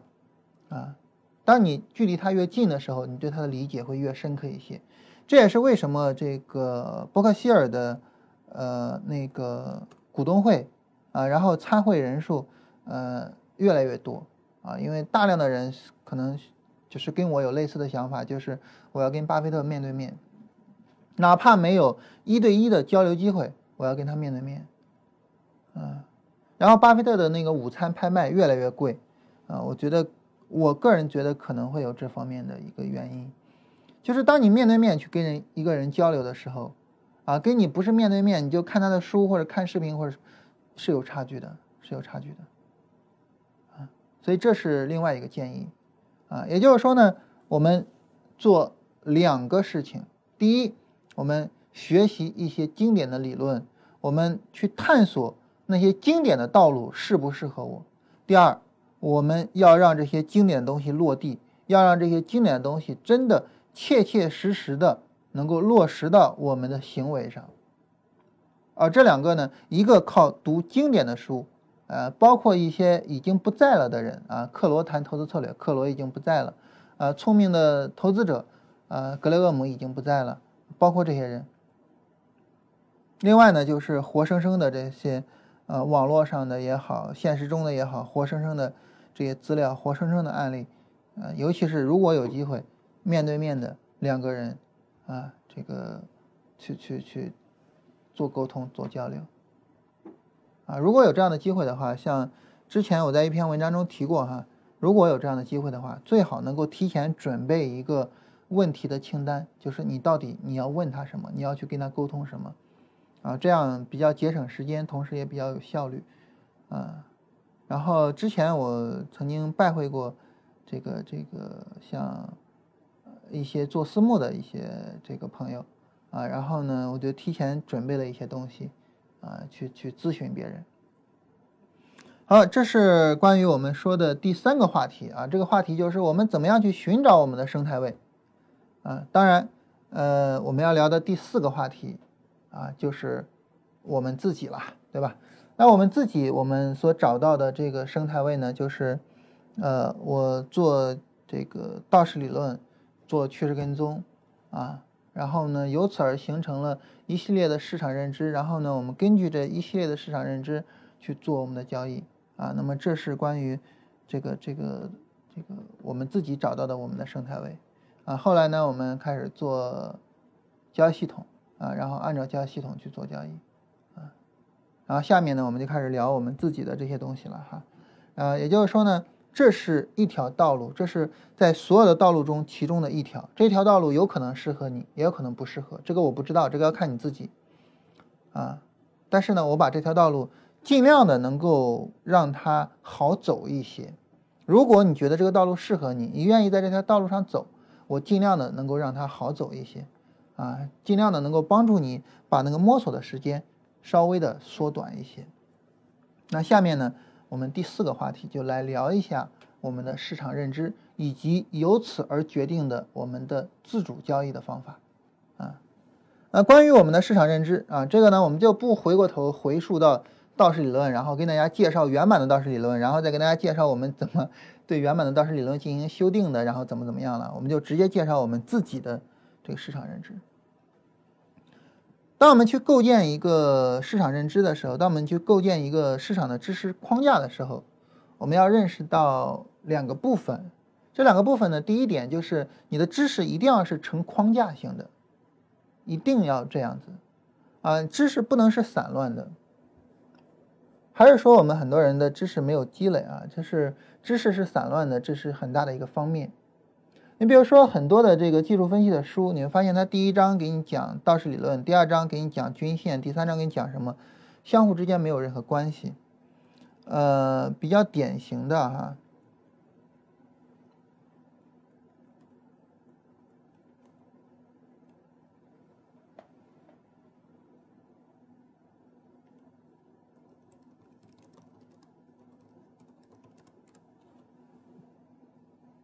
呃，那这是一本非常经典的书了哈，约翰墨菲的《金融市场技术分析》。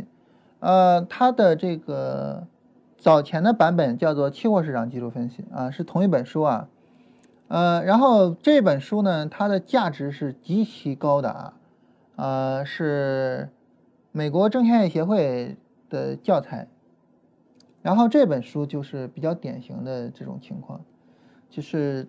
你看，第一章是技术分析的基础理论，第二章是道氏理论，呃，第三章是图表分析，呃，第四章呢是趋势，呃，然后第五章呢是主要的反转形态，嗯，第六章是持续形态，然后第七章是交易量，呃，第八章是长期图表，第九章移动平均线，第十章摆动指标，然后是日内点数图，然后什么什么，相互之间没有任何关系。如果说我们要说有关系的话呢，嗯，稍微好一点的是第四章、第五章跟第六章，啊，还算有关系，就是趋势，呃，趋势的反转。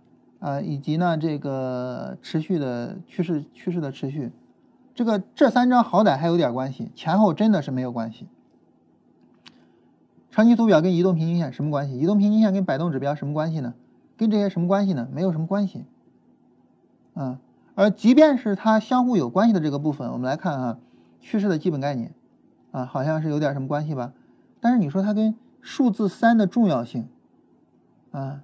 它跟江恩和斐波那契扇形线，啊，有什么关系啊？又没有关系了。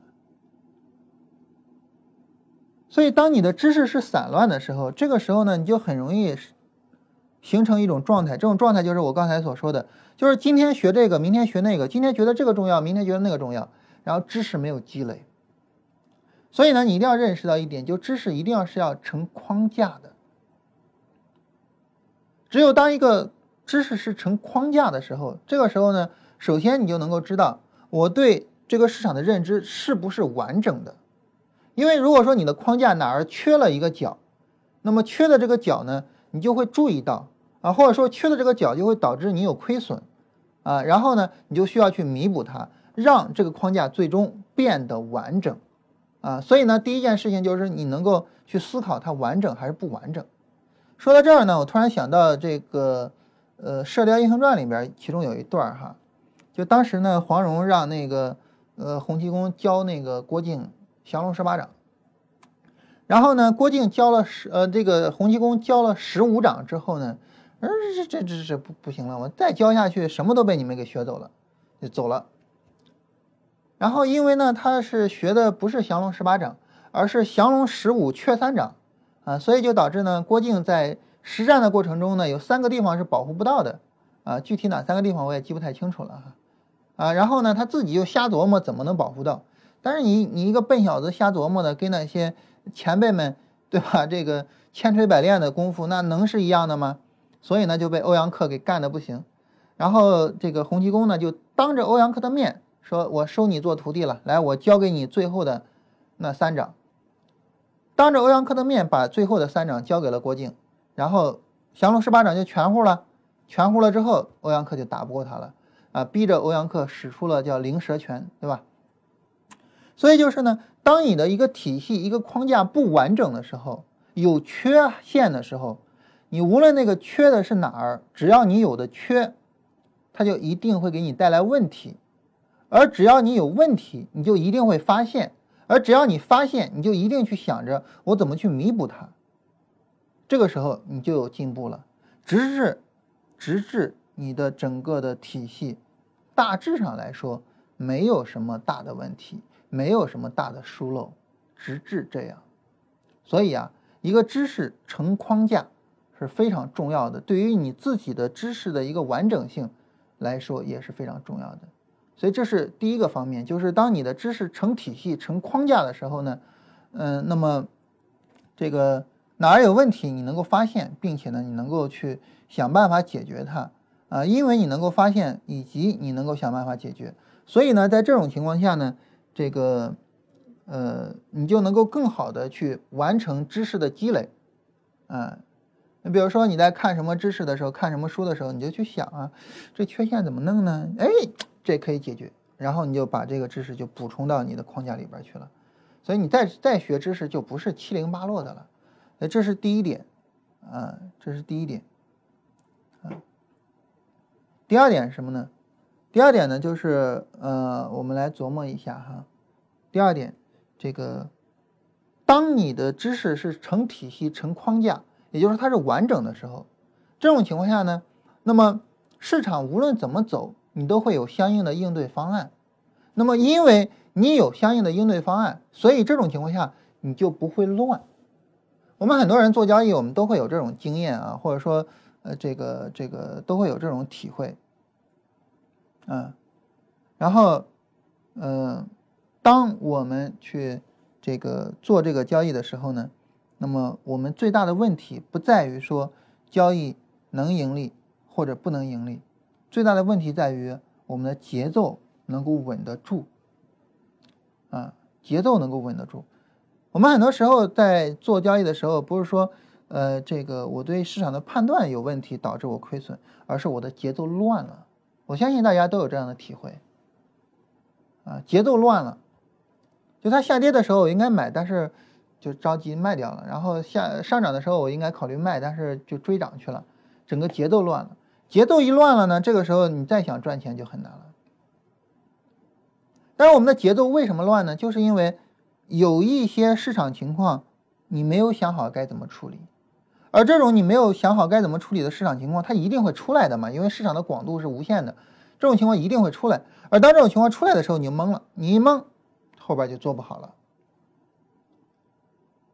所以呢，一个完整的知识体系，一个完整的知识框架呢，它能够让你尽可能的保持你的节奏是稳定的。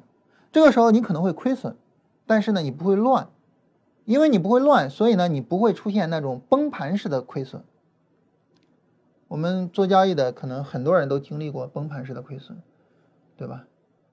那时候你不会，那时候你不会。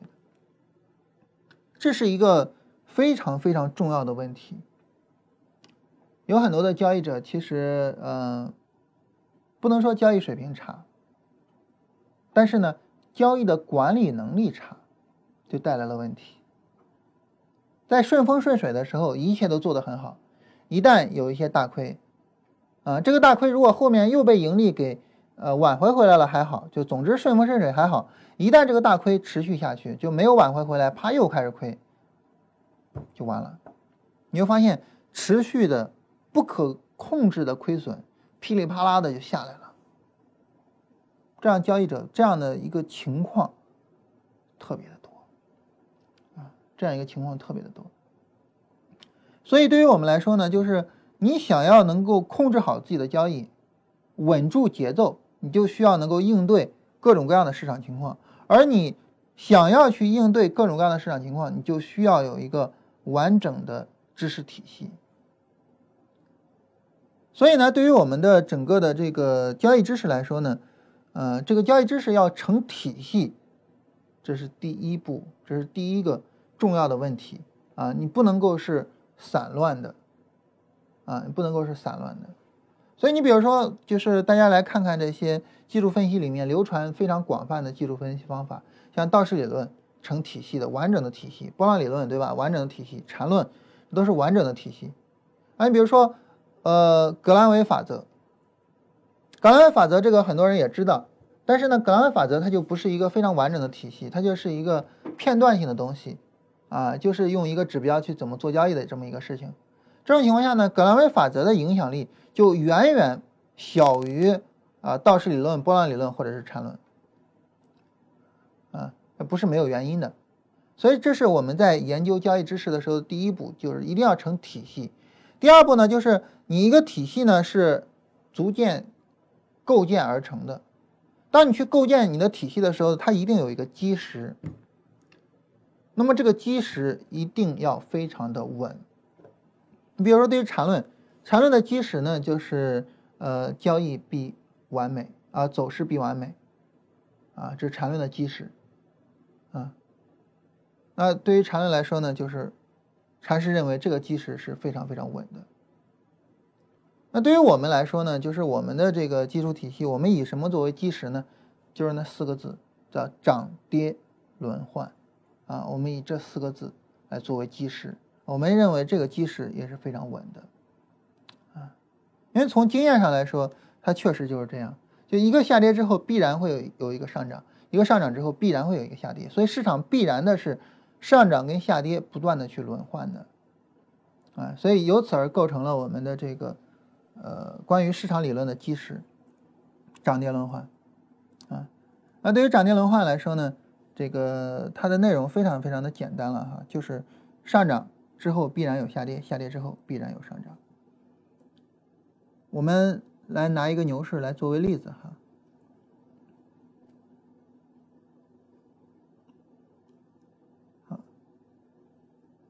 一个上涨之后必然会有一个下跌一个下跌之后呢必然会有一个上涨。所以这种情况下呢那么很自然而然的就是我们可以推理出来既然市场是这样的，既然是这样涨跌轮换的，所以我们很容易推理出来一个非常简单的结论。这个结论就是，我应该在下跌结束去买，我应该在上涨结束去买。我们应该能够得到这么一个非常简单的结论。也就是说呢，对于我来说，下跌不可怕，恰恰相反，下跌是机会；上涨不值得高兴，恰恰相反，上涨。正是我要去卖掉的时候，这个东西呢，实际上是有悖于我们普遍人的直觉反应的，因为每一个人最直觉的反应就是下跌的时候害怕，上涨的时候兴奋，涨着的时候你又总觉得它能涨到天边去，而下跌的时候你总觉得它会下到十八层地狱去。那这是我们最困扰的一个地方。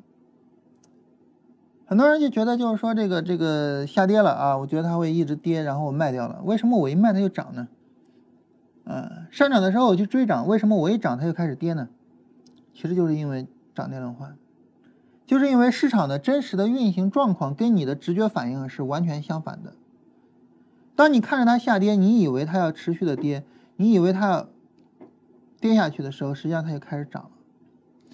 当你看着它要涨，当你觉得四千点只是牛市开始的时候，四千五百点只是牛市开始的时候，它就开始跌了。所以你的交易、你的思路跟市场的涨跌轮换的最基本的市场特征是相违背的，因此你就会亏损。没有比涨跌轮换再简单的市场特征，也没有比。下跌买，上涨卖，更简单的交易逻辑。所以，这是我们能够得到的第一个简单的结论。当然了，哈，我们要构成一个知识框架，因此一个结论是不足以构成我们所有的框架的。我们需要继续往下去追问，需要继续去推理。如果说你说我就只靠这一句话做交易，就是我下跌去买，上涨去卖，只靠这一句话。这个时候，你就会发现你会有很多的困扰。就像我刚才所说的，当你的知识框架不完整的时候，你就一定会困扰。这些困扰会逼着你去完善你的框架。这些困扰，我们首先就会遇到两个。首先就会遇到两个，这两个其实是最根本的。第一个，所有的下跌都可以买吗？好，比如说。在这儿，市场下跌了，我可以买吗？我买了之后，它好像并没有怎么涨。下跌了，我可以买吗？买了之后，它好像并没有怎么涨。所以这是第一个问题：是不是所有的下跌都可以买？这个问题，如果你没有深入的思考，这个问题如果说你没有解决，那么对不起。你一定会有亏损，因为你一定会在下跌的趋势中就去买了。那这个就会逼着你去解决一个问题，就是什么样的下跌是可以买的。啊，这个问题我们一会儿再详细说哈。啊，我们把第二个问题也给大家列出来。第二个问题，如果说你不解决，照样也是会出问题的，就是交易框架、知识框架如果不完整，一定会出问题。而知识框架不完整所带来的问题，就会逼着你去完善你的知识框架。什么问题呢？就是这是一个下跌，这个下跌我要去买，我要在什么时候买？这根 K 线买，这根 K 线买，还这根 K 线买，还这根 K 线买，我要在什么时候去买？这是第二个问题。这两个问题呢都是非常非常核心的问题。这两个问题哪个不解决，在实际的交易中都会带来困扰。所以我们首先去解决第一个问题，就是什么样的下跌能买。要解决第一个问题，就必须引入一个概念，叫做级别。市场呢不仅仅是涨跌轮换的，而且呢涨跌轮换的行情段落是有级别的。这个级别呢，我们简单的给它分成三级，或者是出于呃理解的考虑呢，我们可以简单的给它分成三点五级。我们首先来说这三级。第一级的级别啊，我们称之为叫趋势的级别。上涨趋势，下跌趋势，上涨的趋势，下跌趋势，啊，上涨趋势，下跌趋势，啊，这是上涨趋势，下跌趋势，上涨，啊，这个就直接画过来了，上涨趋势，下跌趋势，上涨趋势，下跌趋势，这是第一个级别，啊，叫做趋势级别。那对于趋势级别来说呢？如果说市场处于一个趋势级别的下跌中，实际上是不能够下跌就买的，或者说你要等这个耐心的等这个下跌趋势走完。那么根据道氏理论呢，那么它有一个比较基本的观点，就是趋势行情你是没有办法去预测它的行情空间的。嗯，所以这种情况下呢，对于趋势级别的结束，我们一定要耐心，一定要当心。嗯，我们盲目的判断，所以呢，不能够。着急去做，有一些熊市会持续很长时间，同时呢，在历史上来讲，有一些牛市也会持续很长时间。美国历史上曾经有过长达几十年的牛市，所以对于趋势这个级别的行情呢，我们不能够轻易的去判断它的终结啊。所以我们在这里说呢，就是首先对于趋势级别，我们不应该逆势，所以呢。下跌的趋势里面，你就别多想，说下跌去买了，啊，这样呢，我们拒绝逆势。当我们如果说能够做到不逆势，啊，换句话说呢，就是如果说我们在这些上涨的市场里面都能够赚到钱，同时呢，那么在我画的方框里面不赔钱，想一想多么恐怖，对吧？想一想多么恐怖吧，啊，这个呢，大盘六倍，嗯，那你赚个。五到十倍应该是很正常的，对吧？比大盘少一点，或者是比大盘多一点。这个大盘翻了一倍，啊，那么你赚到百分之七八十或者是两三倍，啊，都很正常，啊，这个行情并不是特别的大，啊，这个行情呢，创业板涨得特别多，啊，大盘涨得并不多。这个行情里面你赚个两三倍应该问题不大，对吧？啊，那么这个行情里面。你赚个百分之几十到一两倍，应该问题不大。如果说你在这些红色方框里面都没有亏损的话，这个时候多么恐怖呢？就是这个这个呃五六倍乘一个一两倍啊，这样就到十倍了啊。假如说这一段跟这一段都没有赚钱，没赔钱，啊，再乘以这个两三倍，这就是二十多倍，再乘以这个不到一倍。就到了四十多倍，十几年四十多倍，非常恐怖的一个成绩啊！所以呢，哦，从我们刚才生态位的角度，就是你能不能首先做到，就这些方块里面能不做操作呢？熊市里面能不盲目的去做操作呢？这第一个事情啊。第二个事情呢，就是牛市里面怎么做啊？我知道现在是牛市，你比如说现在是牛市。牛市里面怎么做？啊，用我们的术语啊，牛市里面我等一个叫做波段回调的东西，也就是说呢，这里引入到第二个级别，除了趋势这个级别之外呢，还有第二个级别叫做波段级别。波段级别呢，就是市场有一个趋势级别之下一个波段的上涨，波段的下跌，波段的上涨，啊，波段的下跌，波段的上涨，波段的下跌，波段的上涨，波段的下跌，波段的上涨啊，那么这是。波段级别的行情，在趋势内部，每一次波段的下跌都是一次交易的机会。所以这里、这里、啊这里以及呢这里，这几个呢都是波段的买入机会。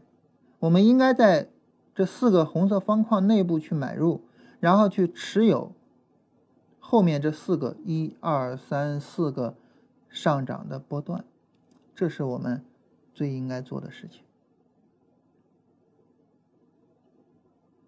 嗯，所以呢，这就是两个级别的讨论啊，趋势级别以及呢波段级别。啊，我们在下跌的趋势中不盲目的下跌买入，我们在上涨的趋势中买入，在上涨的趋势中买入，怎么买入呢？就是等市场有一个波段下跌，那么我们在波段下跌买入，然后等待一个波段上涨，这个波段上涨我去做卖出。所以呢，这样呢，我们就有了一个明确的操作区间，我只在这个区间里面去做事情。啊，你比如说，在这里这是上涨趋势，在这里我能买吗？不能买，因为它不是波段下跌。在这里我需要卖吗？不需要卖，因为它也没有什么顶部结构。所以在这个地方呢，我其实什么都不需要做。尽管它是上涨趋势，尽管它是很牛的牛市，但是实际上我既不需要买，也不需要卖，我什么事儿都没必要去做。很奇特，对吧？很奇特，啊，也就是说呢，在行情运行的绝大多数时候，实际上你应该是一种无事可做的状态。首先，在熊市里面，你应该是无事可做的。其次呢，哪怕是在牛市里面，只要不进入你的做单区域，这个做单区域包括回调的这个。买入区域也包括高位的卖出区域，只要不进入你的做单区域，你就是无事可做的状态。所以呢，熊市的全部以及牛市的绝大部分，我们都没有任何事情可以做。啊，这个其实是很违背我们的常识的，对不对？啊，我们一般的。思维方式和行为方式是，我要不断的去买，不断的去买，不断的去买，不断的去买，啊！但实际上呢，看看我们的交易结果，看看我们的交易结果，对吧？所以这样呢，我们就解决了第一个问题。大家还记得第一个问题是什么？第一个问题是：难道所有的下跌都可以去买吗？我们现在解决这个问题了，对不对？答。不是所有的下跌都可以买，什么样的下跌可以买呢？答：在上涨中的波段回调可以买，啊，所以呢，像这样的时候、这样的时候、这样的时候、这样的时候，以及呢像这样的时候，啊，这是可以买的时候，啊，其他时候都不可以买。这第一个问题啊，我们解决了。当我们解决了第一个问题之后呢，现在我们来到第二个问题，嗯。这个第二个问题呢，就是我上涨中的波段回调怎么买？这是一个上涨，这是一个上涨中的波段回调。那么这个上涨中的波段回调，我要怎么样去买它？在这里呢，我们再引入第三个级别，也是最后一个级别了，就是关于短线这个级别。关于短线这个级别。啊，那么一个波段的下跌呢，往往能够切分成若干个短线下跌，而对于这个若干个短线下跌呢，如果说它们之间形成了一些底部的结构，我们就可以去买了。这个底部的结构呢，包括底部的背离以及啊底部的抬升。那这个时候呢，我们就有一个问题，说为什么底背离或者底抬升之后，我可以去买呢？原因呢，其实很简单。我刚才跟大家提到一个对手盘的概念，嗯，就是当你去买的时候，你要去思考是谁卖给你的。如果卖给你的这帮人，他是能够赚钱的，你就麻烦了，你可能就会赔钱。啊，卖给你的这帮人能够赚钱，那那那那你当然你就赔钱了。但如果说，卖给你股票的这帮人，注定是要亏损的。就你可以保证，卖给我股票这帮人肯定赔钱。那你放心，你就肯定能赚钱。但是我们想哈，什么样的人在这样的地方卖给我们股票？什么样的人在这样的地方卖给我们股票？首先，第一个，跟我们类似的人，啊，耐心的在等牛市，耐心的等牛市中的波段回调，耐心的等波段回调结束，耐心的等这些条件，这样的人，会卖给我们股股股票吗？不会，对对不对？所以，咱们相互之间不会有股票的买卖，你不会卖给我，我也不会卖给你。好，我们再考虑，比如说像价值投资者唐朝啊、巴菲特，他们会卖给我们股票吗？不会，他们会坚定持有，对不对？所以在这个时候，他们也不会卖给我们股票。再比如说，我们假设有一些非常牛逼的人，这些牛逼的人他能做到什么呢？他能做到，当他发现熊市来的时候，他能第一时间啊，不是熊市来了啊，他当他发现市场需要一个波段回调，需要一个大规模回调的时候，他能够第一时间把股票卖出来。比如说，他们能够在这儿把股票卖掉，当然到这儿接不接呢，就是另外一回事了哈。但是呢，他们能够第一时间把股票卖掉的人，这帮人就很牛逼。这帮人会在这儿把股票卖给我们吗？也不会。想来想去，想来想去，什么样的人会把股票卖给我们呢？他可能是这样的人，就是上涨啊，我去买股票，买了股票之后，你看，哎，买对了吧，赚钱了。开始跌，哎呀，没事儿，嗯，回调嘛，啊，反正我现在还赚钱呢，继续跌，我操，赔钱了，怎么办呀？怎么办？怎么怎么办？怎么办呀？涨一下，又有希望了，啊，这个这个这个，幸好没卖，又跌，去，卖了吧。这样的人是最有可能卖给你股票的。就是他既不会在高位上反应过来，我要把股票卖掉了，他也不会在低位的时候坚定说我就是要持有，而是在犹犹豫豫中，在纠结之中把股票卖给你，然后又开始后悔说，怎么我一卖了就涨呢？这样的人会把股票卖给你，那这样的人。他是注定要盈利，还是注定会亏损呢？如果说这样的人是你的对手盘，那你注定要盈利，还是注定会亏损呢？啊，这是一个非常值得我们去思考的问题，就是你要去思考，当你在某个买点上去买股票的时候，是谁在卖给你？他是不是注定了要赔钱？而相对应的，那么我们是不是能够注定的能够赚到钱？这对于我们来说是最重要的、最根本的问题。为什么我一直在劝大家，就是说我们要去做波段，我们要去做波段，而不要去做短线呢？原因很简单。啊，原因很简单。我们假如说我们做短线，我们会发现呢，首先波段的买点，我们当然做短线也会买喽，对吧？你像这个是一个波段的买点，这个波段的买点，当然你做短线你也会买，啊，然后呢，这儿是一个短线的买点，那做波段的人就已经不会买了。为什么我老建议大家做波段？为什么我老跟大家说？你去做那种回调两三个月的那种波段回调，然后你去持有那种上涨几个月的波段上涨，为什么呢？其实很简单的一个道理，就大家想一想，在这个地方把股票卖给你的人，他是注定会亏损还是会盈利呢？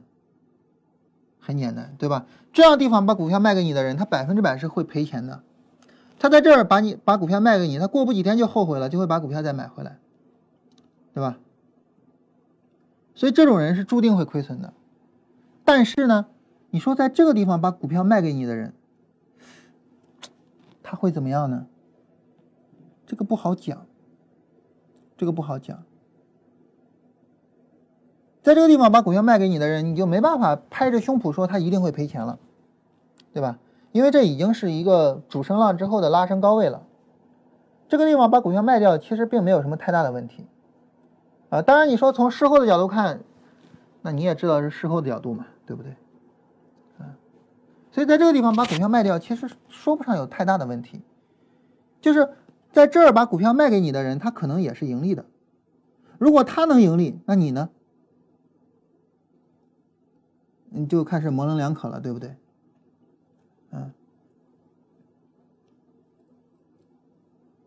就好比在这个地方把股票卖给你的人，当然后面还有一波短线上涨，你做短线后面还是能够盈利的。但是在这个地方把股票卖给你的人，你说他一定会亏损吗？就不一定了。这已经是一个长时间的拉升之后的高位，我把这个地方，即便是我在这儿把股票卖掉，然后我耐心的等一个很大的回撤，然后我再去接，你说这有很大的问题吗？好像也没有很大问题，因为它的操作没有问题，所以你没办法确保它是一定会亏损的，因为你没办法确保它一定会亏损，所以你就没办法确保你能盈利。如果你没有办法确保你能盈利，这个交易还能做吗？这个交易就没法做了，对不对？啊，我们一定要能够确保我们能盈利啊。换句话说，我们一定要能够确保我们的对手会亏损啊，否则的话，这事儿就没法干了。所以这就是为什么我们要做波段，因为你在做波段的时候，你是能够确保它一定会亏损的。与之相类似的哈，比如说做价值投资，当然这个唐朝老师被套了哈，啊，比如说做价值投资，在现在把分众传媒卖给你的人，在当前的这个价格上把分众传媒卖给你的人，你觉得他怎么样？他是会盈利还是会亏损呢？我们一想哦，那在当前这个价格上把分众传媒卖给我们的人，你想想啊，他他肯定是长期被套，对吧？现在这个价格已经这个是很长时间的一个低位了，实际上也已经很接近股灾以来的这个这个低位了。他在这个地方把股票卖给我们，这就是忍受了长时间的痛苦之后割肉的。这种人是百分之百会亏损的。那因为他百分之百会亏损。所以呢，当我们当他的对手盘的时候，我们就是百分之百的会盈利啊，就这么一个简单的逻辑。这就是为什么巴菲特说要在别人恐惧的时候贪婪，在别人贪婪的时候恐惧。啊，因为在别人恐惧的时候呢，也有一些人不恐惧啊，对吧？那除了你巴菲特，还有彼得林奇，还有谁谁谁谁，他们并不恐惧，他们并不会把自己的股票卖给巴菲特。但凡那些把自己的股票卖给巴菲特的人。但凡那些在巴菲特贪婪的时候恐惧的人，都是注定要亏损的，所以巴菲特注定是要盈利的。现在把分众传媒卖给唐朝的人，那当然唐朝老师已经没钱了哈。就是如果说，那你认同价值投资，你认同唐朝老师的分析，你说我现在买，现在把分众传媒卖给你的人，是注定要亏损的。因为他忍受了长时间的煎熬之后，忍不住了割肉的，他注定要亏损的，他注定要亏损，因此你就百分之百的盈利啊。所以这是一个非常简单的逻辑，这就是为什么我总是鼓励大家要去做波段，波段是最有道理的一个操作方式。当然，我们有些时候会遇到一点问题，这个问题就是呢，有些时候啊，就是。我有顶部结构，我给它卖掉，卖掉之后呢，它也不跌呀，那怎么办呢？怎么办呢？这个时候呢，两个处理角度，第一个处理角度当然就是我我卖掉就卖掉了嘛，那我就换别的嘛，对吧？第一个处理角度，这个处理角度呢，其实会让大家很不舒服啊，因为我们。绝大多数人呢，还是希望我的操作能够更加的完美一些。所以呢，我们还有第二个处理角度，或者还有第二个处理方式。这个第二个处理方式呢，就是我们引入啊，我们引入一个新的级别，这是我们第三点五个级别，叫做小波段。所以小波段呢，就市场确实走出来波段的回调了，上下上确实走出来了，但是呢，这个回回调啊，它也到不了波段级别，啊，确实走出来下上下了，确实走出来下上下了，但是呢，到不了波段级别，啊，你比如说周线没有处理住，比如说 D F 没有下零轴，对吧？它到不了波段级别，这种情况呢，我们称之为小波段。小波段呢，这一波我们是可以接的。小波段接回之后，一般情况来说做一波就完了。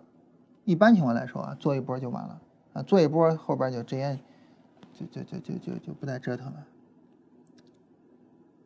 啊。当然，这个小波段我们专门反复讨论过啊。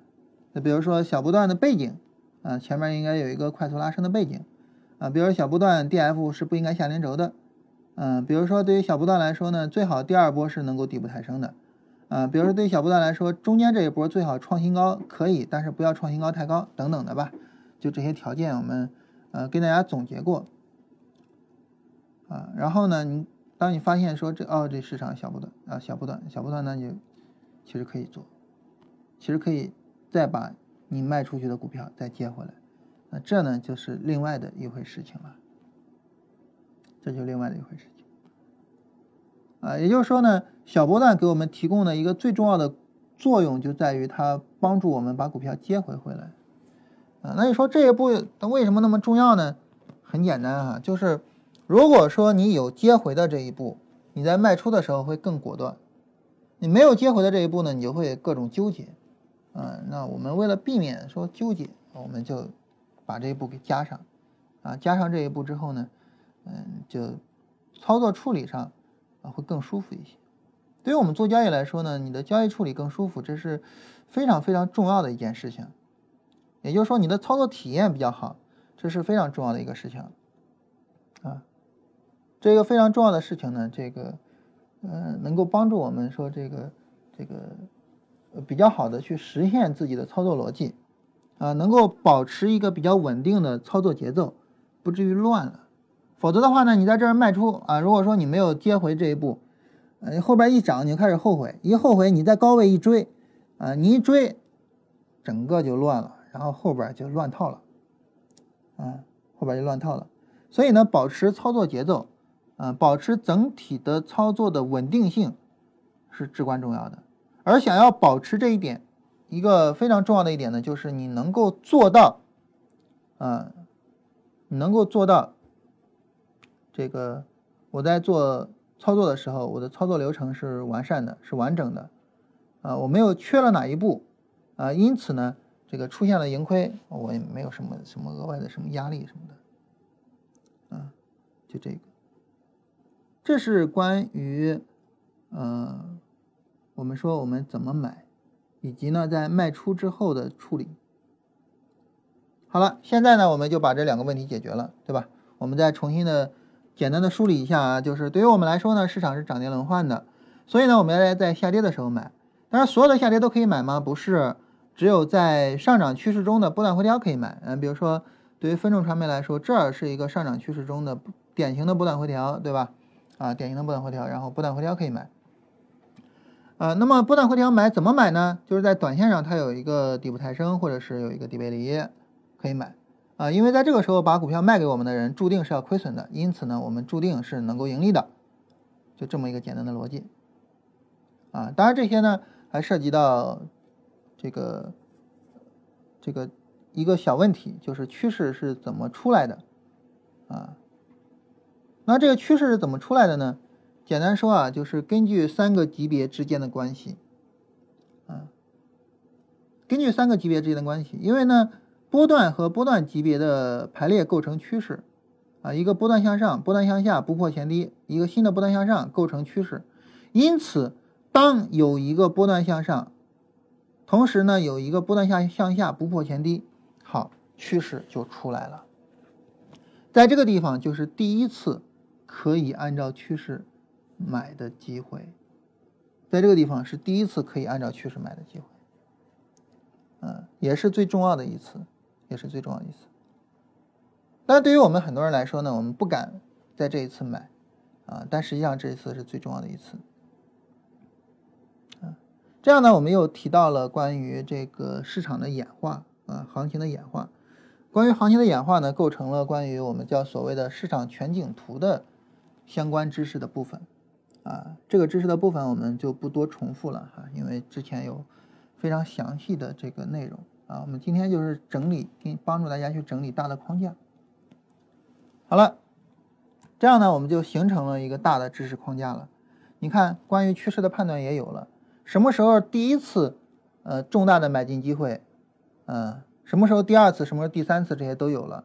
呃，然后有机会之后怎么买也有了。啊，怎么买了之后怎么卖也有了，卖了之后呢，怎么接回也有了，这些都有了，都全乎了，对吧？全乎了之后呢，你说这个整个知识体系、整个知识框架就完全构造完成了吗？也不是。这个时候哈，你就开始发现了，哎呀，有一些细节啊，然后呢，不去搞定，不去解决，也是会让人困扰的。哪一些细节呢？比如说啊，咱们举个简单的例子，就比如说像这一波下跌，这是一个典型的波段回调吧？那请问这个典型的波段回调我们要不要买？后面有一个典型的波段上涨吧？这个典型的波段上涨，这个钱我们要不要赚到？那这个问题。那当然了，大家说，那我从事后的角度看，那当然不买了，那当然不赚了，对吧？还用问吗？但是在当时怎么判断呢？所以由此呢，就引入了关于趋势力度的相关内容。一般呢，一聊趋势力度啊，就是背离、背离、背离，其实不是。趋势力度最重要的不是去判断判断反转，不是通过背离去判断反转。趋势力度最重要内容是通过。行情发展的力度对比，去判断行情的延续性以及回调的操作价值。最重要的是判断这些东西。那很明显，对于这个下跌力度，对于这个这么强的趋势力度，嗯，很明显，这个趋势的延续性就比较差了，啊，操作价值呢也就比较低了。所以呢，那么这一次啊，我们也就不做了。嗯，这是一八年三月份这一次，一八年三月份这一次呢，对应大盘是在这儿，对应大盘是这儿。对于大盘来说，你也能够发现，就是，呃，各大指数在这儿都是下跌破了周线前低，没有任何做的必要了，啊，没有任何做的必要了。这是关于我们说这一次的一个情况，啊。所以呢，我再强调那个概念，就是我们的知识，它应该是成体系、成框架的，啊，也就是说呢，它们应该是各个环节整合到一起的。当你整合到一起之后呢，你就会发现，哦，我在某一个环节上缺失了，嗯，对，分众，就是这一波下跌能不能买呢？嗯，如果说你严格的按照这个。我们前面说的三个级别来，啊，我们把这个周线调用过来啊，可以买啊，对吧？这一次周线绿柱的最低也没有破前前面这个这个这个周线的佛手啊，可以买啊，没问题啊，啊，当然很明显这个操作价值是非常非常低的。反过来，如果说你在这儿做空的话，这个操作价值反倒还更高一些，对吧？那我怎么能够判断出来这个操作价值低呢？嗯哦，判断方法，趋势力度，啊，你缺失了趋势力度呢，你会发现你在操作的时候会有困扰。那么当你没有缺失这个趋势力度，你有这一部分的内容，这个时候呢，你就不会有很大的困扰。你要知道这个部分，呃，不应该再做操作了啊，在这个地方不应该再做操作了。嗯，那这个时候呢，就，然后记得当时叫神马股份还是什么来着？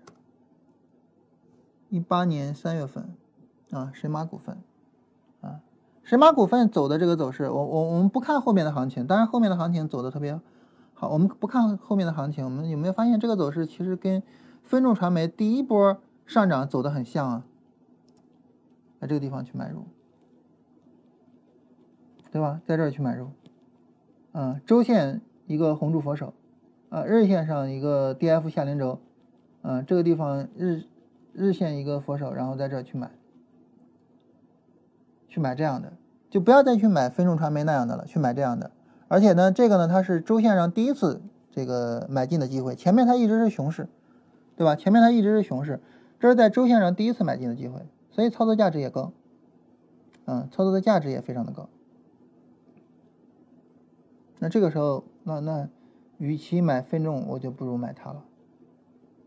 啊，当然你说为什么你说神马股份呢？哎，会员叫小胖子啊，小胖子做了神马股份，他跟我说了，他他他做，他跟我说了，所以呢，我对这个有点印象。啊，后来小胖子还做了超图软件，我不知道现在超图软件卖没卖啊？分众传媒他已经卖了，啊，超图软件卖没卖我不知道。那你发现超图软件在这个地方是不是？跟这个分众传媒第一次买的时候也很像啊，前面是个熊市，一波拉升，啊，周线红柱佛手，日线有一个波段回调，买进，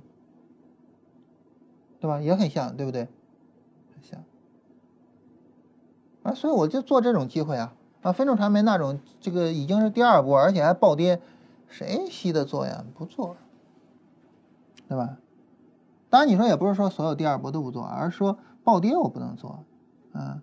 你让那些这个、这个、这个第二波也好，这是第一波嘛？这是第二波吗？你第二波走得稳，走得稳，我当然做了。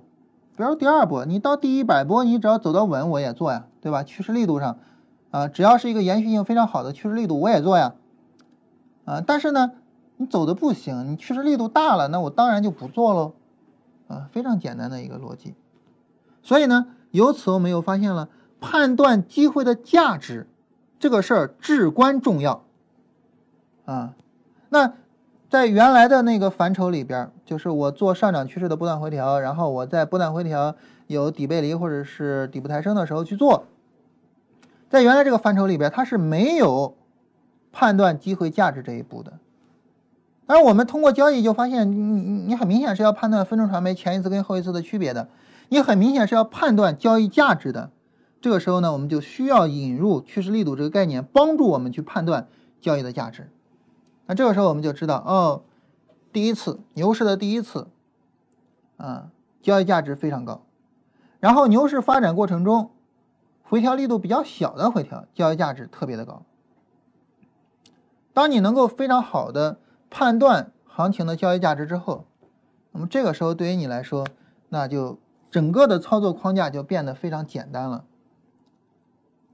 第一，我只在牛市做；第二，我只在波段回调展开的时候做；第三，我只做第一次波段回调以及回调力度比较小的第二次、第二、第三次或者第 n 次。然后呢，当有价值的波段回调走出之后，我耐心的等待。底背离或者底部抬升去进行买进。对于一个牛股，对于一个牛市，往往第二波就应该出现这种特征。如果第二波没有出现这种特征，其实它可能就不是牛市或者不是牛股。也就是说，一个下上下整个下跌结束了，往往是这样。然后我去买进，买进之后呢，等着有顶部结构我去卖出，卖出之后。如果有需要接回，我可以去再做接回，整个操作就这么一个流程。嗯，那你按照这个流程去展开的时候，那么你的操作整体上其实就是一个能够做到一个比较舒服的操作。嗯，在这样的情况下呢，大家就发现哦，我基本上给大家梳理了一个简单的。自主交易的交易方法，第一步做什么？第二步做什么？第三步做什么？很清楚了。啊，那这个时候呢，你需要做的就是两点。第一点呢，就是你能够把这套交易方法落地啊。我今天反复说落地这个事儿，你能够把交易方法落地。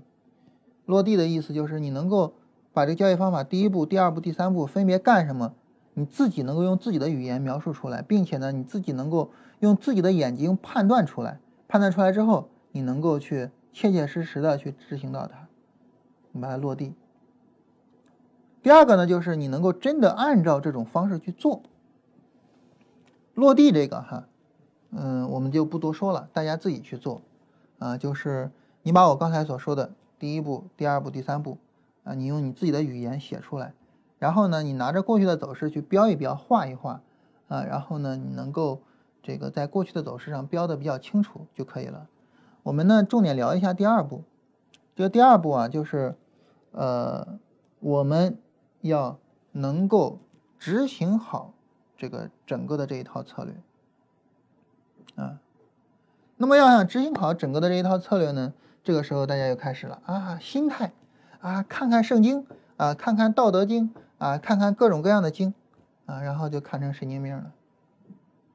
心态这个东西啊，首先我们说它是客观存在的啊，我们做交易的时候会有压力，赚钱了我们就高兴，赔钱了我们就郁闷等等的这些东西。这是客观存在的，而且这是自然的一个人的心理反应，你也没办法说赔钱了就哭，就在那难受，啊，不是说错了，你也没办法说赚钱了就在那儿哭，就在那儿难受，哎呀，我赚钱了，哎呀，我真是受不了啊，我怎么又赚了？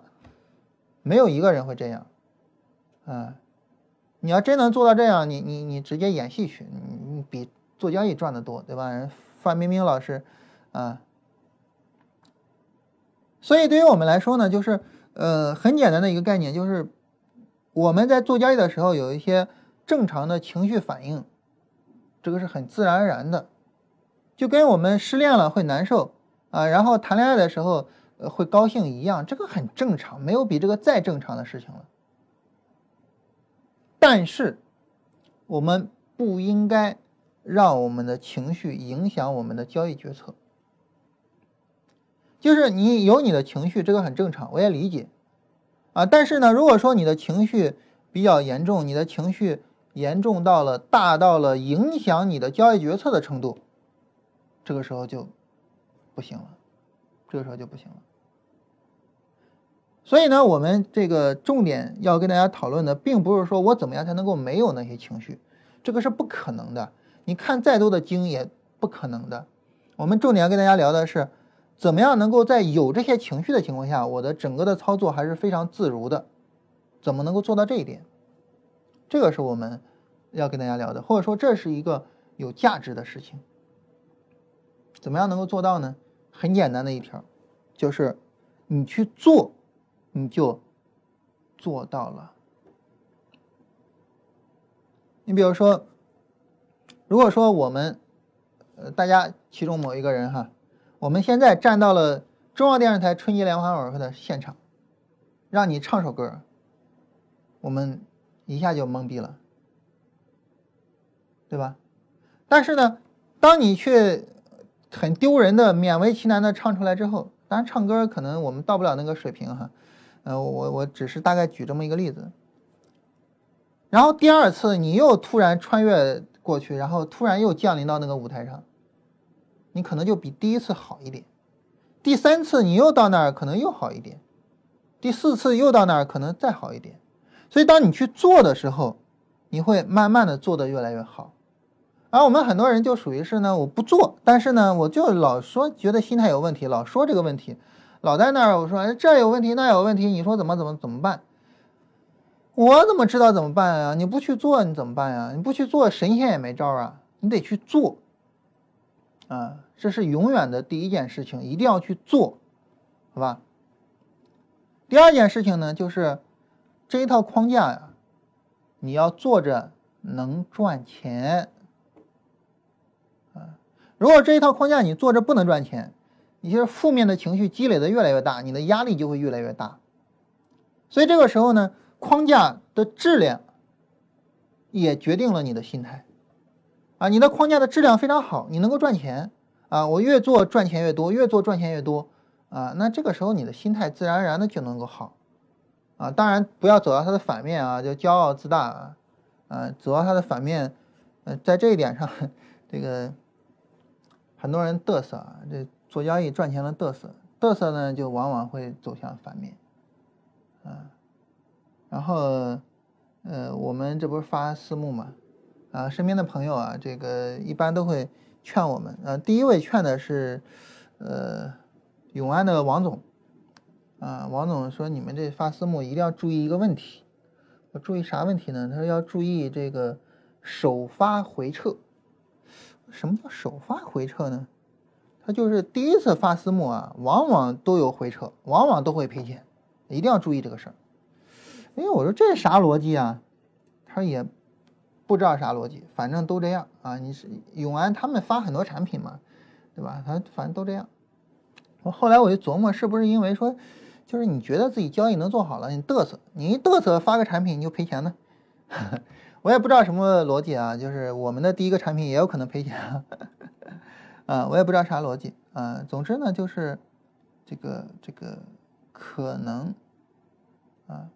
可能，呃，就说这个，当你嘚瑟的时候，就会出问题，所以呢，我们也不要走到反面上，啊，但是呢，能盈利，至少它能够就是不让你有那些负面的情绪，就是低沉、抑郁，然后什么的，至少不会让你有那些东西，啊，这个是肯定不会有的，是吧？嗯，至于说怎么去消除那种嘚瑟，那那那这个是幸福的烦恼，我相信大家，对吧？